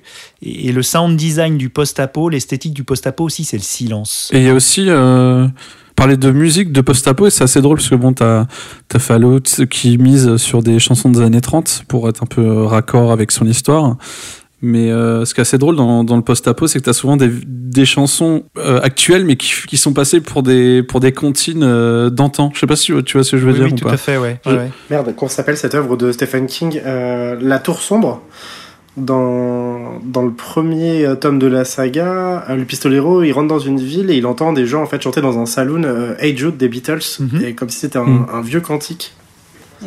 Ça me fait penser à ça un Ouais, peu. ouais, c'est euh, les, les bribes encore du monde d'avant qui, qui deviennent euh, sacralisées comme du folklore, alors que pour nous, c'est de la pop, tout simplement. Et les nappes de synthé aussi, parce qu'on n'a pas le budget de John Williams, donc euh, les, les bons vieux gros synthés dans, dans, dans les films de zombies ou même les films euh, de, de post-apo euh, italiens, euh, ça, ça, ça j'adore. Moi, j'aime bien du Gobelin, du, du Carpenter aussi, un peu. euh, ouais. Et, et pour revenir juste un petit, un petit aparté sur, euh, sur le ravissement de, de Loli, euh, enfin le ravissement de Loli. Elle est toujours là, tout va bien. Mais non mais je dis pas que Loli est ravi, mais euh, non non, mais les deux pour. J'ai repensé à, aux Leftovers justement, euh, vraiment super série. Il faut faut y aller. OCS, ça vaut le coup de prendre OCS pour ça. Et, et pour la Servante écarlate. Et en fait, c'est- 2% de la population, c'est un peu l'estimation de ce que pourrait nous coûter en population le, le Covid. Ah. Et c'est vrai que oui, donc du coup, euh, c'est c'est assez moche. C'est assez moche, mais on pourrait le vivre justement, ce, ce ravissement, malheureusement. Ah, j'ai cassé l'ambiance là. Ah ouais, là c'était. Alors, sans transition J'ai maintenant. dit. Non, mais ouais, ok. Oh, Dave. Ceci dit, c'est pas Non, drôle pas du drôle. tout, mais. On va passer à l'avant-dernière question de ce très très long podcast. Euh, quelle aptitude donc pour être un bon survivant? Quelle aptitude et quelles compétences avoir? SF Théorie, je crois que tu avais une idée là-dessus. Ouais, euh, après, euh, Moon va me tomber dessus, on en a parlé un peu tout à l'heure. Je, je vais passer pour un gros connard, mais c'est être. euh, non, mais euh, c'est être un peu égoïste. euh. en fait, ce qui est assez drôle dans, dans les œuvres de post-apo, c'est que tu te rends compte que. En fait, c'est toujours l'évolution typique des personnages post-apo. C'est genre, ils sont gentils. euh, leurs camarades ou les gens qui les suivent, euh, ou même eux même se disent bon en fait faut pas être si gentil que ça et puis en fait à la fin ils redeviennent gentils c'est toujours pareil en fait c'est toujours euh, c'est toujours il passe toujours par, ce questionnement là est-ce qu'il faut être solidaire avec euh, avec euh, l'être qui est à côté de toi euh, l'être que tu ne connais pas d'ailleurs l'étranger un peu qui arrive dans ta communauté et qui et qui te demande un peu un peu de pain quoi? Après c'est un peu un questionnement qu'on qu'on a quand on pense quand on pense à l'apocalypse est-ce que est-ce qu'on aiderait son voisin qui nous, qui nous demande de la soupe Il y a, d'ailleurs un. J'en parlerai juste après, mais il y a, y a un. Il y a un épisode dans World War Z, euh, le livre, en fait, où euh, ils, survivent dans une sorte de, camping où il n'y a plus rien, il n'y a plus une seule branche parce que tout a été bouffé. Et, et le héros se, se pose la question de. Il y, a, il y a un gamin qui est en train de crever. Est-ce que je lui donner euh, ma dernière soupe en fait que j'ai parce que moi aussi j'ai des gosses quoi. Donc euh, c'est vrai que c'est un, un questionnement intéressant. Et après euh, ça c'est au niveau euh, psychologique. Et après euh, au niveau matériel et même de compétences, faut être un sacré bricoleur. hein. Moi putain je, je, je plante pas un seul clou. Euh, dans, dans un mur, donc euh, je me pose des questions pour retaper ma, twi- ma Twingo si jamais, euh, si jamais ça se barre en couille. Oh, j'ai trouvé pire que moi, je suis content. Du coup, ouais, non, faut être un sacré bricoleur, quoi. Faut, faut réussir à, à, bah voilà, être, à être complètement Débrouillard. complètement débrouillard. Débrouillard, ouais. Si- Ouais, c'est ça, débrouillard. Système D, ouais. Mais je pense que c'est. Il n'y a pas besoin d'apocalypse hein, pour voir ce genre de choses, hein, quelque part. Oui, c'est une question de survie. Ouais, quoi. bah, On en revient à la survie. Il y a des gens qui estiment qu'ils sont en survie et euh, qui vont prendre 12 000 paquets de PQ euh, parce que, euh, voilà, euh, alors que c'est complètement irrationnel, mais voilà, c'est tout. Il y a, il y, a une, il y a une rupture, que ce soit un apocalypse ou, euh, ou un confinement, et là, on révèle la, la personnalité de chacun. Et je rajouterais juste euh, le, le côté euh, gestion de l'inventaire un peu. Euh, Surtout fan de RPG. de- parce que euh, dans Fallout, c'est bien mignon d'avoir euh, son Fatman euh, dans, dans sa cuisse gauche. Je sais pas trop comment ça marche. hein. Euh, c'est, je pense que c'est le, sac à dos de Mary Poppins. Mais euh, non, mais en vrai, euh, qu'est-ce que, qu'est-ce que, euh, une question intéressante, c'est qu'est-ce que tu prends avec toi, quoi. Euh, euh, je, je vais pas dire euh, ta bite et ton couteau parce que c'est un peu. Mais, Au fond, euh, tu l'as dit quand même. voilà, qu'est-ce que qu'est-ce que tu dois prendre avec Oui, je l'ai dit quand même. Euh, mais euh, voilà, qu'est-ce que tu dois prendre? Une arme? Euh, Est-ce que tu dois prendre des vivres avec toi? Euh, Quelles denrées il faut prendre? C'est c'est vraiment une- un questionnement euh, assez intéressant. Et d'ailleurs, euh, plein de gens se la posent vu qu'il y a beaucoup de survivalistes qui donnent des conseils euh, sur euh, qu'est-ce qu'il faut emmener. Il y, en a même qui préparent des, des sacs d'urgence euh, euh, au cas où. euh, au- au cas où euh, se passe euh, l'apocalypse, est-ce qu'il faut amener ses animaux de compagnie? J'avais vu un, un épisode euh, sur les survivalistes, je crois que c'était qui était sur Netflix, où il y avait une, une femme qui, euh, qui disait que bon, bah, elle emmènerait pas ses, ses deux chats et que le jour de l'apocalypse, bah, elle, elle, elle leur tirait deux balles dans la tête. Voilà. C'était Ah, mais ça fait deux balles de gâché. Ouais, hein. c'était très mignon. Moi- comme- moi, je fais comme- petit passage. Parce que, ouais, euh, moi ouais. je fais comme euh, Clounet, je- j'élève un cochon, ça sera toujours utile. Mais j'avoue, je me suis posé la question de savoir si en cas d'apocalypse euh, sur euh, bon, j'adore mes chats, mais est-ce que je, je serais amené à les manger au final un, un Je crois que c'est pas, c'est pas très bon. Ou à les euh, prendre avec toi. T'imagines, tu, t'imagines, tu dois un chien, parce que d'ailleurs on n'a pas parlé de ça, mais le chien c'est souvent le, le compagnon idéal pour l'apocalypse, parce que bon, Ah oui, fidèle, clairement, ouais. euh, Ah en plus il peut servir d'arme et tout. Mais le chat, euh, moi j'ai jamais vu euh, ça sert à rien. un seul truc d'apocalypse d'un héros accompagné d'un qui a son chat sur l'épaule, tu sais, genre en mode, euh, tu sais, tu sais, tu commences, tu commences l'apocalypse, t'as ton chat, le, le chat il se barre au bout de deux minutes du récit, quoi. C'est fini. tu le revois plus, quoi. Il faut l'écrire celui-là, il faut l'écrire. Ouais, moi j'ai je vais écrire un film, j'ai commencé à, à, à me mettre sur un script. Euh, du coup, Moon, ouais, t'es pas totalement d'accord avec euh, SF Theory, c'est ça? Alors, euh, je suis d'accord dans le sens où, euh, dans, dans la fiction, c'est euh, le, le, le coup de euh, la de confiance trahie, euh, c'est un super ressort narratif. hein, Oui, donc c'est ça. pour ça, c'est pour ça qu'il y en a beaucoup. Euh, mais après, moi, je pense que ça fonctionne pas vraiment euh, dans la vraie vie véritable. Je pense euh, en effet qu'en cas de catastrophe ou de raréfaction des ressources, même si on n'a jamais rien vécu de comparable au bouquin, hein, on n'a jamais vécu d'apocalypse, nous, euh, voilà. Mais euh, par contre, on a déjà vu ouais, des élans de coopération dans la situation post-Katrina, on avait parlé. On a quand même plusieurs théoriciens comme euh, Kropotkin qui, ont parlé de l'entraide, etc. Donc moi, je suis un grand partisan de l'entraide de la coopération. Je pense que peu importe le nombre de muscles que tu as euh, et d'armes que tu as dans la nature, si tu te euh, fais une entaille et puis que ça commence à virer au dégueulasse, ou si tu es tout seul et puis que tu te retrouves à, te casser une patte, bah, quoi qu'il arrive, quand bien même tu es un grand survivaliste, si tu tout seul, bah, tu es tout mort. T'as ton chat qui, ton chat il te lâche la, la plaie, ça marche. Sinon, voilà, bah donc voilà, il faut un chat. C'est la preuve qu'il faut un putain de chat. voilà, donc ouais, je suis pas, je suis pas tellement d'accord. Ouais, je pense que la, la grande compétence qu'il faudrait, ouais, c'est la coopération. Mais après, bon, en cas de raréfaction des ressources, eh, on sait que ça, Là, ça peut comment appuyer du cul. Ouais, on sait que ça peut générer si des conflits. jamais, euh, donc euh, à partir de là, Oui. bah, je serais peut-être pas aussi catégorique que je l'ai été dans mes notes et euh, tout à l'heure à dire que, bah, en effet, faut être prêt aussi à euh, faire certaines choses. Ouais. Manger l'autre. Survivor, Survivor, euh, le film là avec l'équipe de rugby d'ailleurs qui est basé sur une histoire vraie, hein, euh, l'équipe de rugby qui euh, survit à un crash aérien et puis donc qui se retrouve paumé au milieu de nulle Ouais, part. Au Népal. Ah bah, euh, C'est au Népal, oui, euh, oui, oui, c'est tout à fait. Je hein, sais- c'est je ça sais plus. Ouais. Hmm. Euh, donc là, bah, euh, ouais, on n'a pas trop le choix.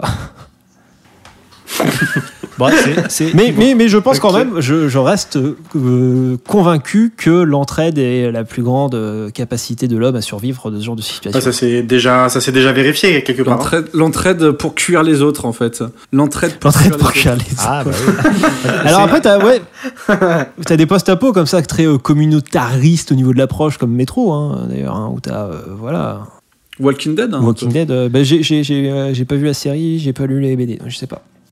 Là, pour le coup, c'est, bah, ils sont, c'est quand même des brutes euh, épaisses, tu vois. Effectivement, ils coopèrent parce qu'ils forment un groupe soudé, mais euh, ils passent leur temps à désinguer les autres. Ouais, groupes, mais c'est euh, c'est là, désinguer. c'est là qui est intéressant le, le genre. C'est parce qu'on on voit que le, le- le survivant le plus apte est le plus coopératif. Et ce que j'aime bien dans, dans le post-apo, c'est qu'on on voit des expérimentations sociales. Ça fait un peu ronflant, mais par exemple, dans Walking Dead, on rencontre des communautés. Alors, de cannibales, de bikers, des pêcheurs, des chuchoteurs. Euh, tu vois, l'hu- l'humain au pied du mur passe son temps à se réinventer, mais pas seul. Et, et- et il faut. Moi, je pense que le, le- le plus apte à survivre à un post-apo, bien sûr, dans la réalité, il vaut mieux savoir manier euh, la, la binette, la binette et la baguette de sourcier pour trouver de l'eau, euh, que d'agiter des chaînes de vélo ou un trident, quoi, sur un, sur un, voilà. Mais, mais c'est moins marrant. Eh, honnêtement, honnêtement, c'est- moins marrant de regarder euh, le film Problemos euh, d'Éric Judor avec ses zadistes véganes que, que Jean-Claude Van Damme dans Cyborg, quand même. C'est quand même plus rigolo. Voilà. Bah, c'est pour ça que le on post-apo. On en termes de genre, bah, ça sera surtout des, des gens qui se tapent sur la gueule, quoi.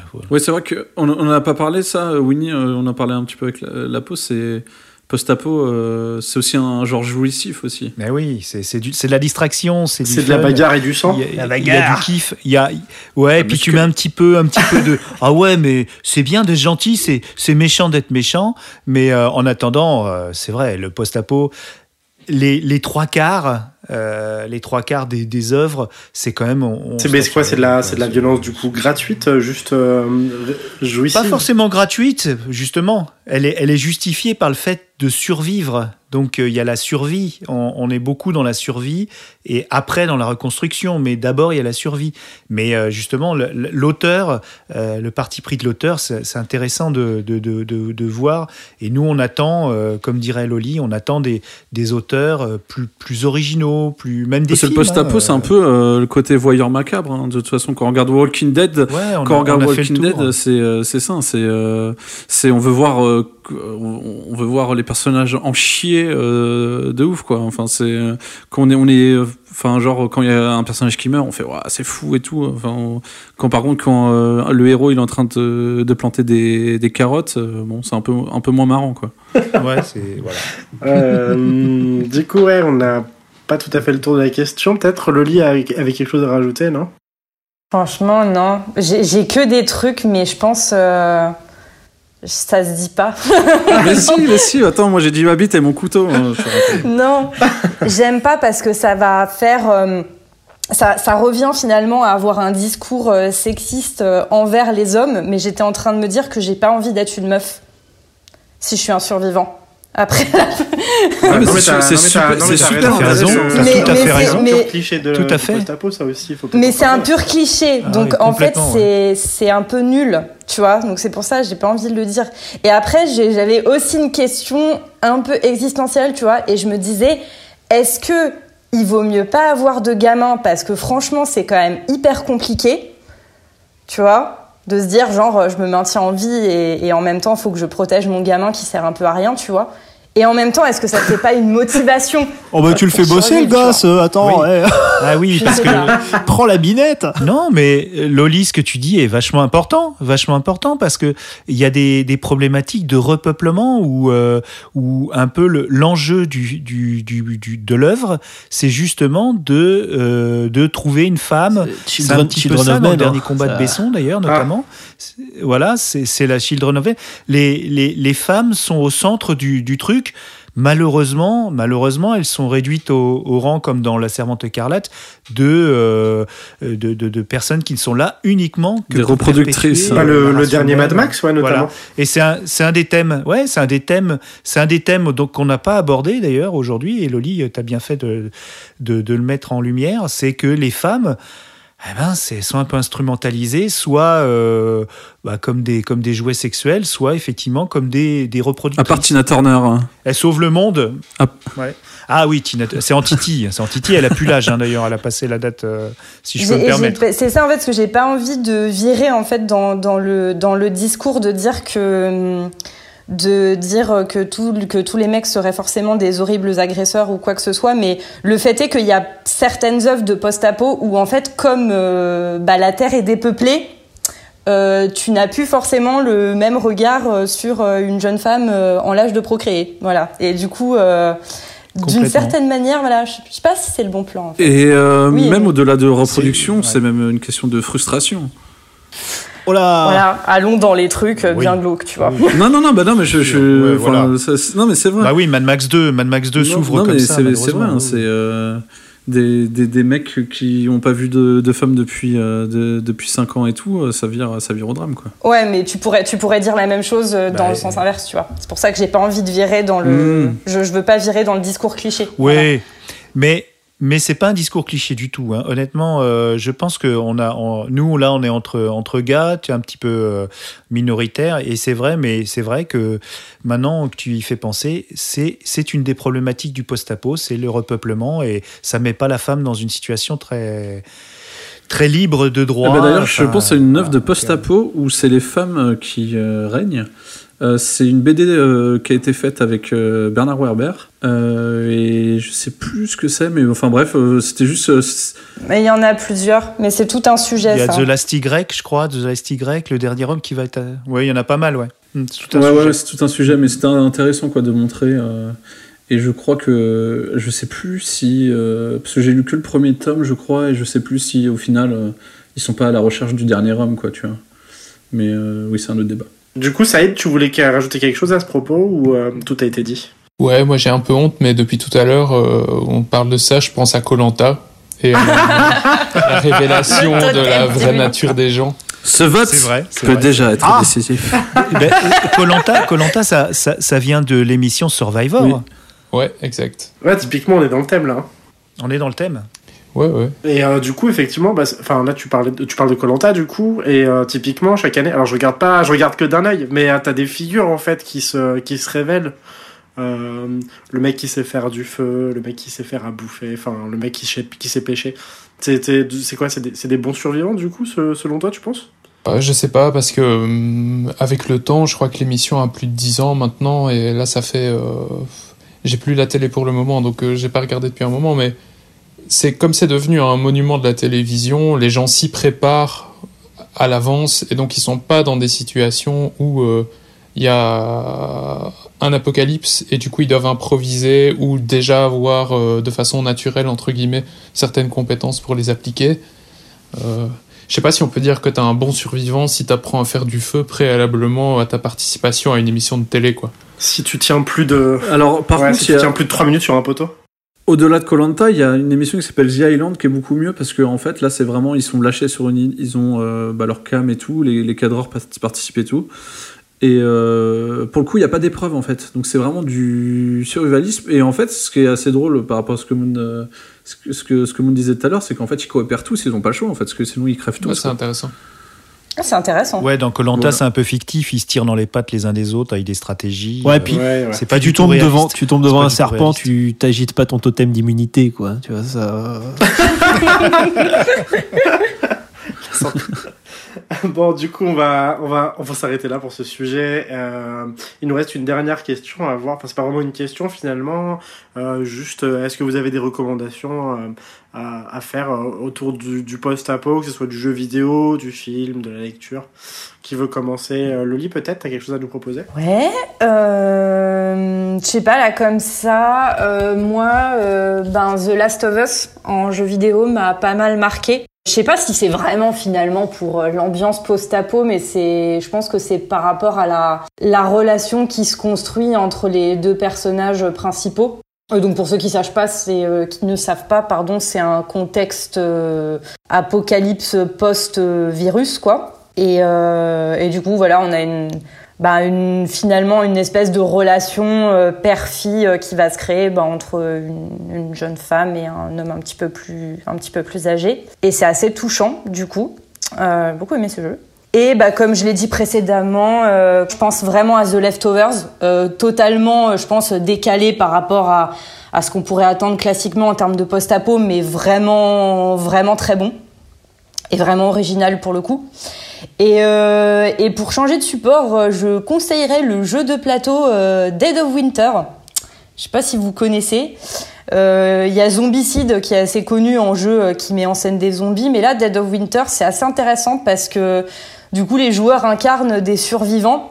C'est coopératif en fait, donc les, joueurs travaillent ensemble contre les zombies, mais les joueurs ont aussi chacun un objectif personnel qu'ils cachent aux autres participants. Et voilà. Et du coup, potentiellement, tu peux même avoir un traître euh, dans le groupe. Euh, voilà. C'est, bah, pour le coup, on- c'est pas hyper original comme approche, mais c'est très très sympa à Du jouer. coup, Saïd, toi, t'avais quelque chose à nous proposer aussi euh, dans le domaine du post-apo? Euh, ben, moi, je conseillerais aux gens euh, Star Wars 9. Parce que le 8 a tellement purgé la saga qu'on peut considérer que Star Wars 9 euh, est une œuvre post-apo. Oh là là. Ça attaque dans le dur là. Ouais, putain. Tu as Non, beaucoup de euh, courage, Saïd. Je t'aimais bien. Goodbye my friend. Nous en, nous en reparlerons.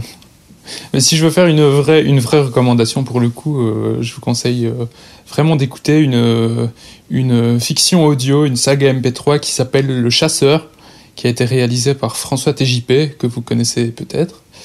Euh, L'histoire euh, se passe dans un futur où la Terre est plongée dans le froid. Elle est en train de se replier sur elle-même du fait de la, venue de créatures un peu étranges qui s'appellent les Zéphyrs. Et au travers de 21 très courts épisodes, hein, c'est entre 30 secondes et 2 minutes 30, je pense, François TJP nous plonge dans la quête d'un homme à la poursuite d'une de ces créatures euh, sur la bordure de la pliure de la Terre. C'est vraiment une ambiance sonore incroyable. Moi, je me suis pris une vraie claque quand j'ai écouté ça et j'écoute euh, encore de temps à autre euh, tous les épisodes. Euh, c'est sous licence libre en plus, donc si vous voulez faire quelque chose dans cet univers-là, vous pouvez. D'ailleurs, j'ai écrit une nouvelle qui se passe dans ce monde et j'en suis, très content. Et voilà, vous pouvez voir ça sur le le site de François, studiotjp.com. Il y a le site terregelée.com aussi. Et euh, ouais, l'univers a été créé par François et par Tristan Lohengrin. Ok, cool, je te remercie. Et du coup, on peut passer peut-être à la reco de Moon. Moon, t'avais quelque chose à nous recommander? Oui, euh, alors pas de littérature cette fois-ci parce que comme je le disais, j'ai pas trouvé de, de, de romans là, ré- enfin, récemment qui m'ont vraiment emballé dans le post-apo. Euh, alors euh, un animé qui s'appelle Shinsekai Yori. Alors je triche un peu parce qu'il est mi post-apo mi dystopique. Voilà, donc euh, c'est l'histoire euh, d'enfants euh, qui font partie d'une communauté d'humains qui ont l'air un peu repliés sur eux-mêmes. voilà, et tous ces enfants ont des pouvoirs magiques, télékinésiques et compagnie. Donc ça a l'air sympa comme ça, mais par contre, il faut savoir que en dehors des frontières de l'école, il y a apparemment peut-être des créatures, et surtout à l'intérieur même de cette école, il y a des enfants qui disparaissent. Voilà, c'est tout ce que je vous dis. Et ensuite, en deuxième conseil, euh, alors là, on va dans le jeu de rôle, euh, avec un univers de jeu de rôle qui s'appelle Milvaux, qui a été euh, fait par Thomas Munier, un Français. Euh, et donc Milvaux, c'est une sorte de d'univers forestier post-apocalyptique où en fait une forêt étrange a recouvert toute l'Europe euh, à la suite en fait de euh, du surgissement dans le monde d'une entité Lovecraftienne qui s'appelle Shub-Niggurath Ah.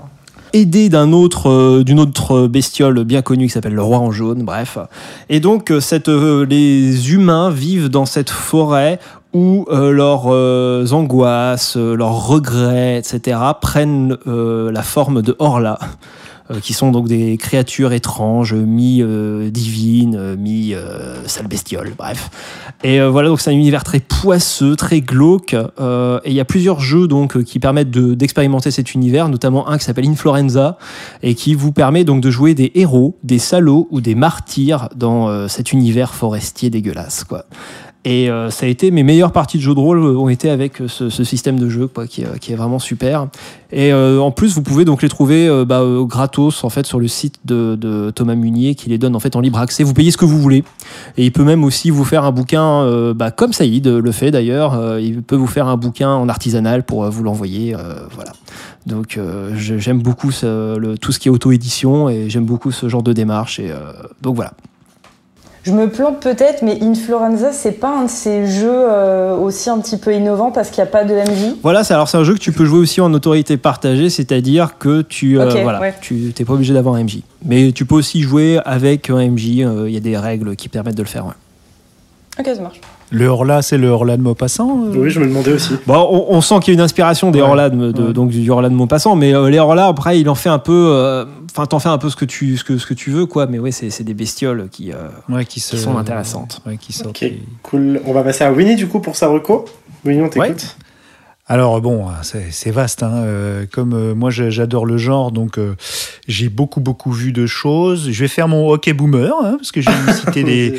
Non, parce que mine de rien, les années 70 ont été vachement riches en, en post-apo, et je me suis souvenu de plein de vieux trucs que vous, les petits jeunes, vous avez peut-être pas croisés, peut-être, peut-être, peut-être, je dis. hein. Et par exemple, j'avais bien aimé le, le- la, la deuxième adaptation de, de I Am a Legend de, de Will Smith, mais là c'est plutôt Omega Man avec euh, De Charlton Heston. Ah oui, oui. Oui, non, alors la première, la, qu'il y a eu le, le roman de Richard Matheson, euh, Je suis une légende, a été adapté Oui, trois il a été fois. adapté pas mal de fois, ouais. Ouais, même quatre fois. quatre fois. Euh, et la seconde adaptation avec Charlton Heston vaut vraiment le coup. Elle date de 71. Et figurez-vous que même Dark, Marc Dacascos euh, en a joué un pour Asylum. Donc là, on est vraiment dans la série Z, ouais, oh merde. Et, euh, Et alors, cette, excuse-moi, cette deuxième version, elle s'appelle comment elle s'appelle The quoi Omega Man. D'accord, ok. Et attention, parce que celle d'Asylum ça s'appelle aussi The Omega Man. Alors, faites gaffe. Si ouais, si t'as pas de chance, tu 71. tombes sur le mauvais. Ouais, ouais, ouais. Il y avait un film avec euh, Don Johnson, l'acteur de Miami Vice, euh, en 75, qui s'appelait Apocalypse 2024. Donc il nous reste 4 ans, ça va. Et qui est très bien. Ça s'appelle en fait euh, A Boy and His Dog. C'est un titre américain un petit peu plus sérieux. Ah, mais et, oui. oui, et justement, parler des animaux domestiques et euh, il se balade avec un chien qui parle et euh, on en veut aussi. On voit des, des, des, des, sociétés qui se développent sous terre, de nantis, qui ont réussi à se mettre à, l'abri, mais qui ont besoin euh, de quelque chose de très précieux, la fertilité. Voilà. Donc j'en dirai pas plus, mais ça date de 75 et c'est vraiment très bien. Ça a vraiment inspiré aussi la suite. Euh, et un autre euh, avec Yul Brynner qui m'a marqué, mais vraiment beaucoup, qui s'appelle New York ne répond plus. Et c'est en 75 aussi. Vous voyez, ça a été très prolifique. Hein. Ouais, carrément. Euh, ouais, ouais, carrément. Et plus récemment, pour pas faire quand même le vieux, le vieux, le vieux rogaton là, euh, Daybreak sur Netflix, une série euh, de, de, teenagers qui se retrouvent justement seuls, un peu comme dans Sa Majesté des mouches, et qui créent des clans. C'est assez, c'est assez fun. Et surtout, ce que j'ai aimé, c'est le traitement du personnage, des personnages féminins, justement. Tu, tu en parlais tout à, tout à l'heure, Loli. Et justement, ils prennent ça à contre-pied. On sent qu'il y a quand même un traitement euh, très très différent euh, et très intéressant. Voilà. Et puis pour la littérature, euh, je suis des auteurs indépendants que j'aime bien, un petit peu autoproduits. Euh, Stéphane Deuxienne, qui a fait toute une série de, de post-apo zombies extraterrestres qui s'appelle Toxique, et il a fait une série post-effondrement qui s'appelle L'Exil. Et je suis absolument fondu de ce gars, j'achète tout ce qu'il fait. Stéphane Deuxienne. Voilà. Ok, ça marche, c'est noté. Petite, euh, correction modeste, si vous voulez écouter Le Chasseur, c'est sur tergelé.org et pas tergelé.com. Ok, euh, SF Theory, du coup, toi, t'as quelque chose à nous recommander? Ouais, alors euh, c'est une œuvre euh, bah, qui est devenue assez connue, euh, qui s'appelle War War Z. Alors surtout, ne regardez pas le film, c'est une purge. Euh, non, euh, non, le film, il est, pff, le film est sympa. euh, Il y a deux trois scènes qui sont, notamment la scène du début est vraiment bien faite et tout. euh, tu te dis, ah, ça démarre pas mal, mais en fait, c'est vraiment un film de zombie lambda en fait. Vaut mieux, vaut mieux dans, dans le même genre, enfin dans le même genre, dans le, dans le même genre film, euh, faut mieux regarder l'armée des morts de, Zack Snyder qui est, qui est vraiment génial, que j'ai revu, qui m'a un peu déçu d'ailleurs. Rem- Remake de zombies. Enfin bref, donc War War Z, euh, en fait ce qui est intéressant euh, dans, dans ce livre-là de, de Max Brooks, c'est qu'en fait il prend le parti pris que en fait l'apocalypse est déjà arrivé en fait et c'est euh, des témoignages en fait comme si euh, quelqu'un allait voir des anciens euh, des anciens soldats de la guerre et leur demander voilà comment s'est passée cette guerre donc World War Z donc la, guerre des zombies. Donc ça va être un, un peu une démarche journalistique du, du, du- de la personne dont on suit ses interviews en fait. Donc il va avoir euh, chacun des protagonistes. Donc d'abord en Chine euh, co- comme par hasard. Ça commence en Chine. Donc voilà il va interviewer le premier médecin qui a vu le premier zombie euh, après donc ça part un peu dans tout ce qui est société américaine voir un peu les débuts ceux qui n'y croient pas. Il y a aussi je crois qu'il y a des complotistes un petit peu. Enfin voilà. Et donc ça démarre comme ça. Et en fait on va voir sur je pense sur 5-10 ans en fait l'évolution en de cette guerre. Donc euh, la panique comme on voit euh, dans beaucoup de films de zombies ou de livres de zombies. Mais là ce qui est intéressant c'est vraiment la suite c'est-à-dire euh, la société s'est effondrée à cause des zombies. Et comment tu reconstruis en fait une société où il y a des zombies en fait? Comment tu, tu penses euh, les lois, comment tu penses euh, vraiment l'organisation d'une société alors qu'il y a des zombies en fait. Et donc c'est assez, c'est, assez cool en fait de voir même euh, comment l'armée par exemple va développer des nouveaux moyens pour, des, pour combattre des zombies. Je pense par exemple ils ont une arme qui est à moitié qui est entre la pelle et, et la masse en fait. C'est assez drôle. Comme ça, ils peuvent creuser des tranchées et puis en même temps, ils peuvent défoncer le crâne des zombies, quoi. Donc, euh, ouais, c'est dommage qu'ils ont fait un film en fait là-dessus qui est complètement différent où tu suis juste un mec pendant euh, pendant 24 heures, alors que vraiment War Z, c'est devenu mon livre de chevet. Franchement, je l'ai relu au moins 8 ou 9 fois parce que c'est euh, ouais ouais ouais c'est vraiment euh, c'est- c'est- ça te montre vraiment l'évolution de la société et ce qui est marrant c'est que c'est- ça prend pas que le billet américain c'est-à-dire que euh, tu as des parties du livre où en fait il va dans différentes parties du globe. Donc c'est assez drôle parce qu'on parlait des châteaux la dernière fois. Bah ils vont au château de Fougères par exemple. Euh, voilà euh, parler euh, à des survivants du château de Fougères qui ont résisté pendant 5 ans à l'apocalypse zombie. Où ils vont sur une île où par exemple un sous-marin nucléaire a alimenté une île en fait, une petite île vierge en fait, et ses habitants euh, pendant pendant des années quoi. Donc c'est vraiment le prisme comme ça et comment voilà comment la société évolue. Le japonais aveugle aussi, j'ai adoré le, le chapitre. Ah ouais, c'est ouais. super, ouais, le, le Bushido. Le Notaku aussi, Donc- ouais, qui était cool. Il y a pas de petits Oui, voilà, donc c'est- cool. plein de personnages qu'on suit parce qu'en fait c'est écrit un peu comme des, des nouvelles en fait et tu suis un peu l'évolution de, de ces personnages. Donc je, je conseille fortement euh, à tous ceux qui aiment les Et zombies. bah franchement, je l'avais pas lu, tu m'as donné mes graves Ouais, ouais, non, franchement, c'est très très bien écrit.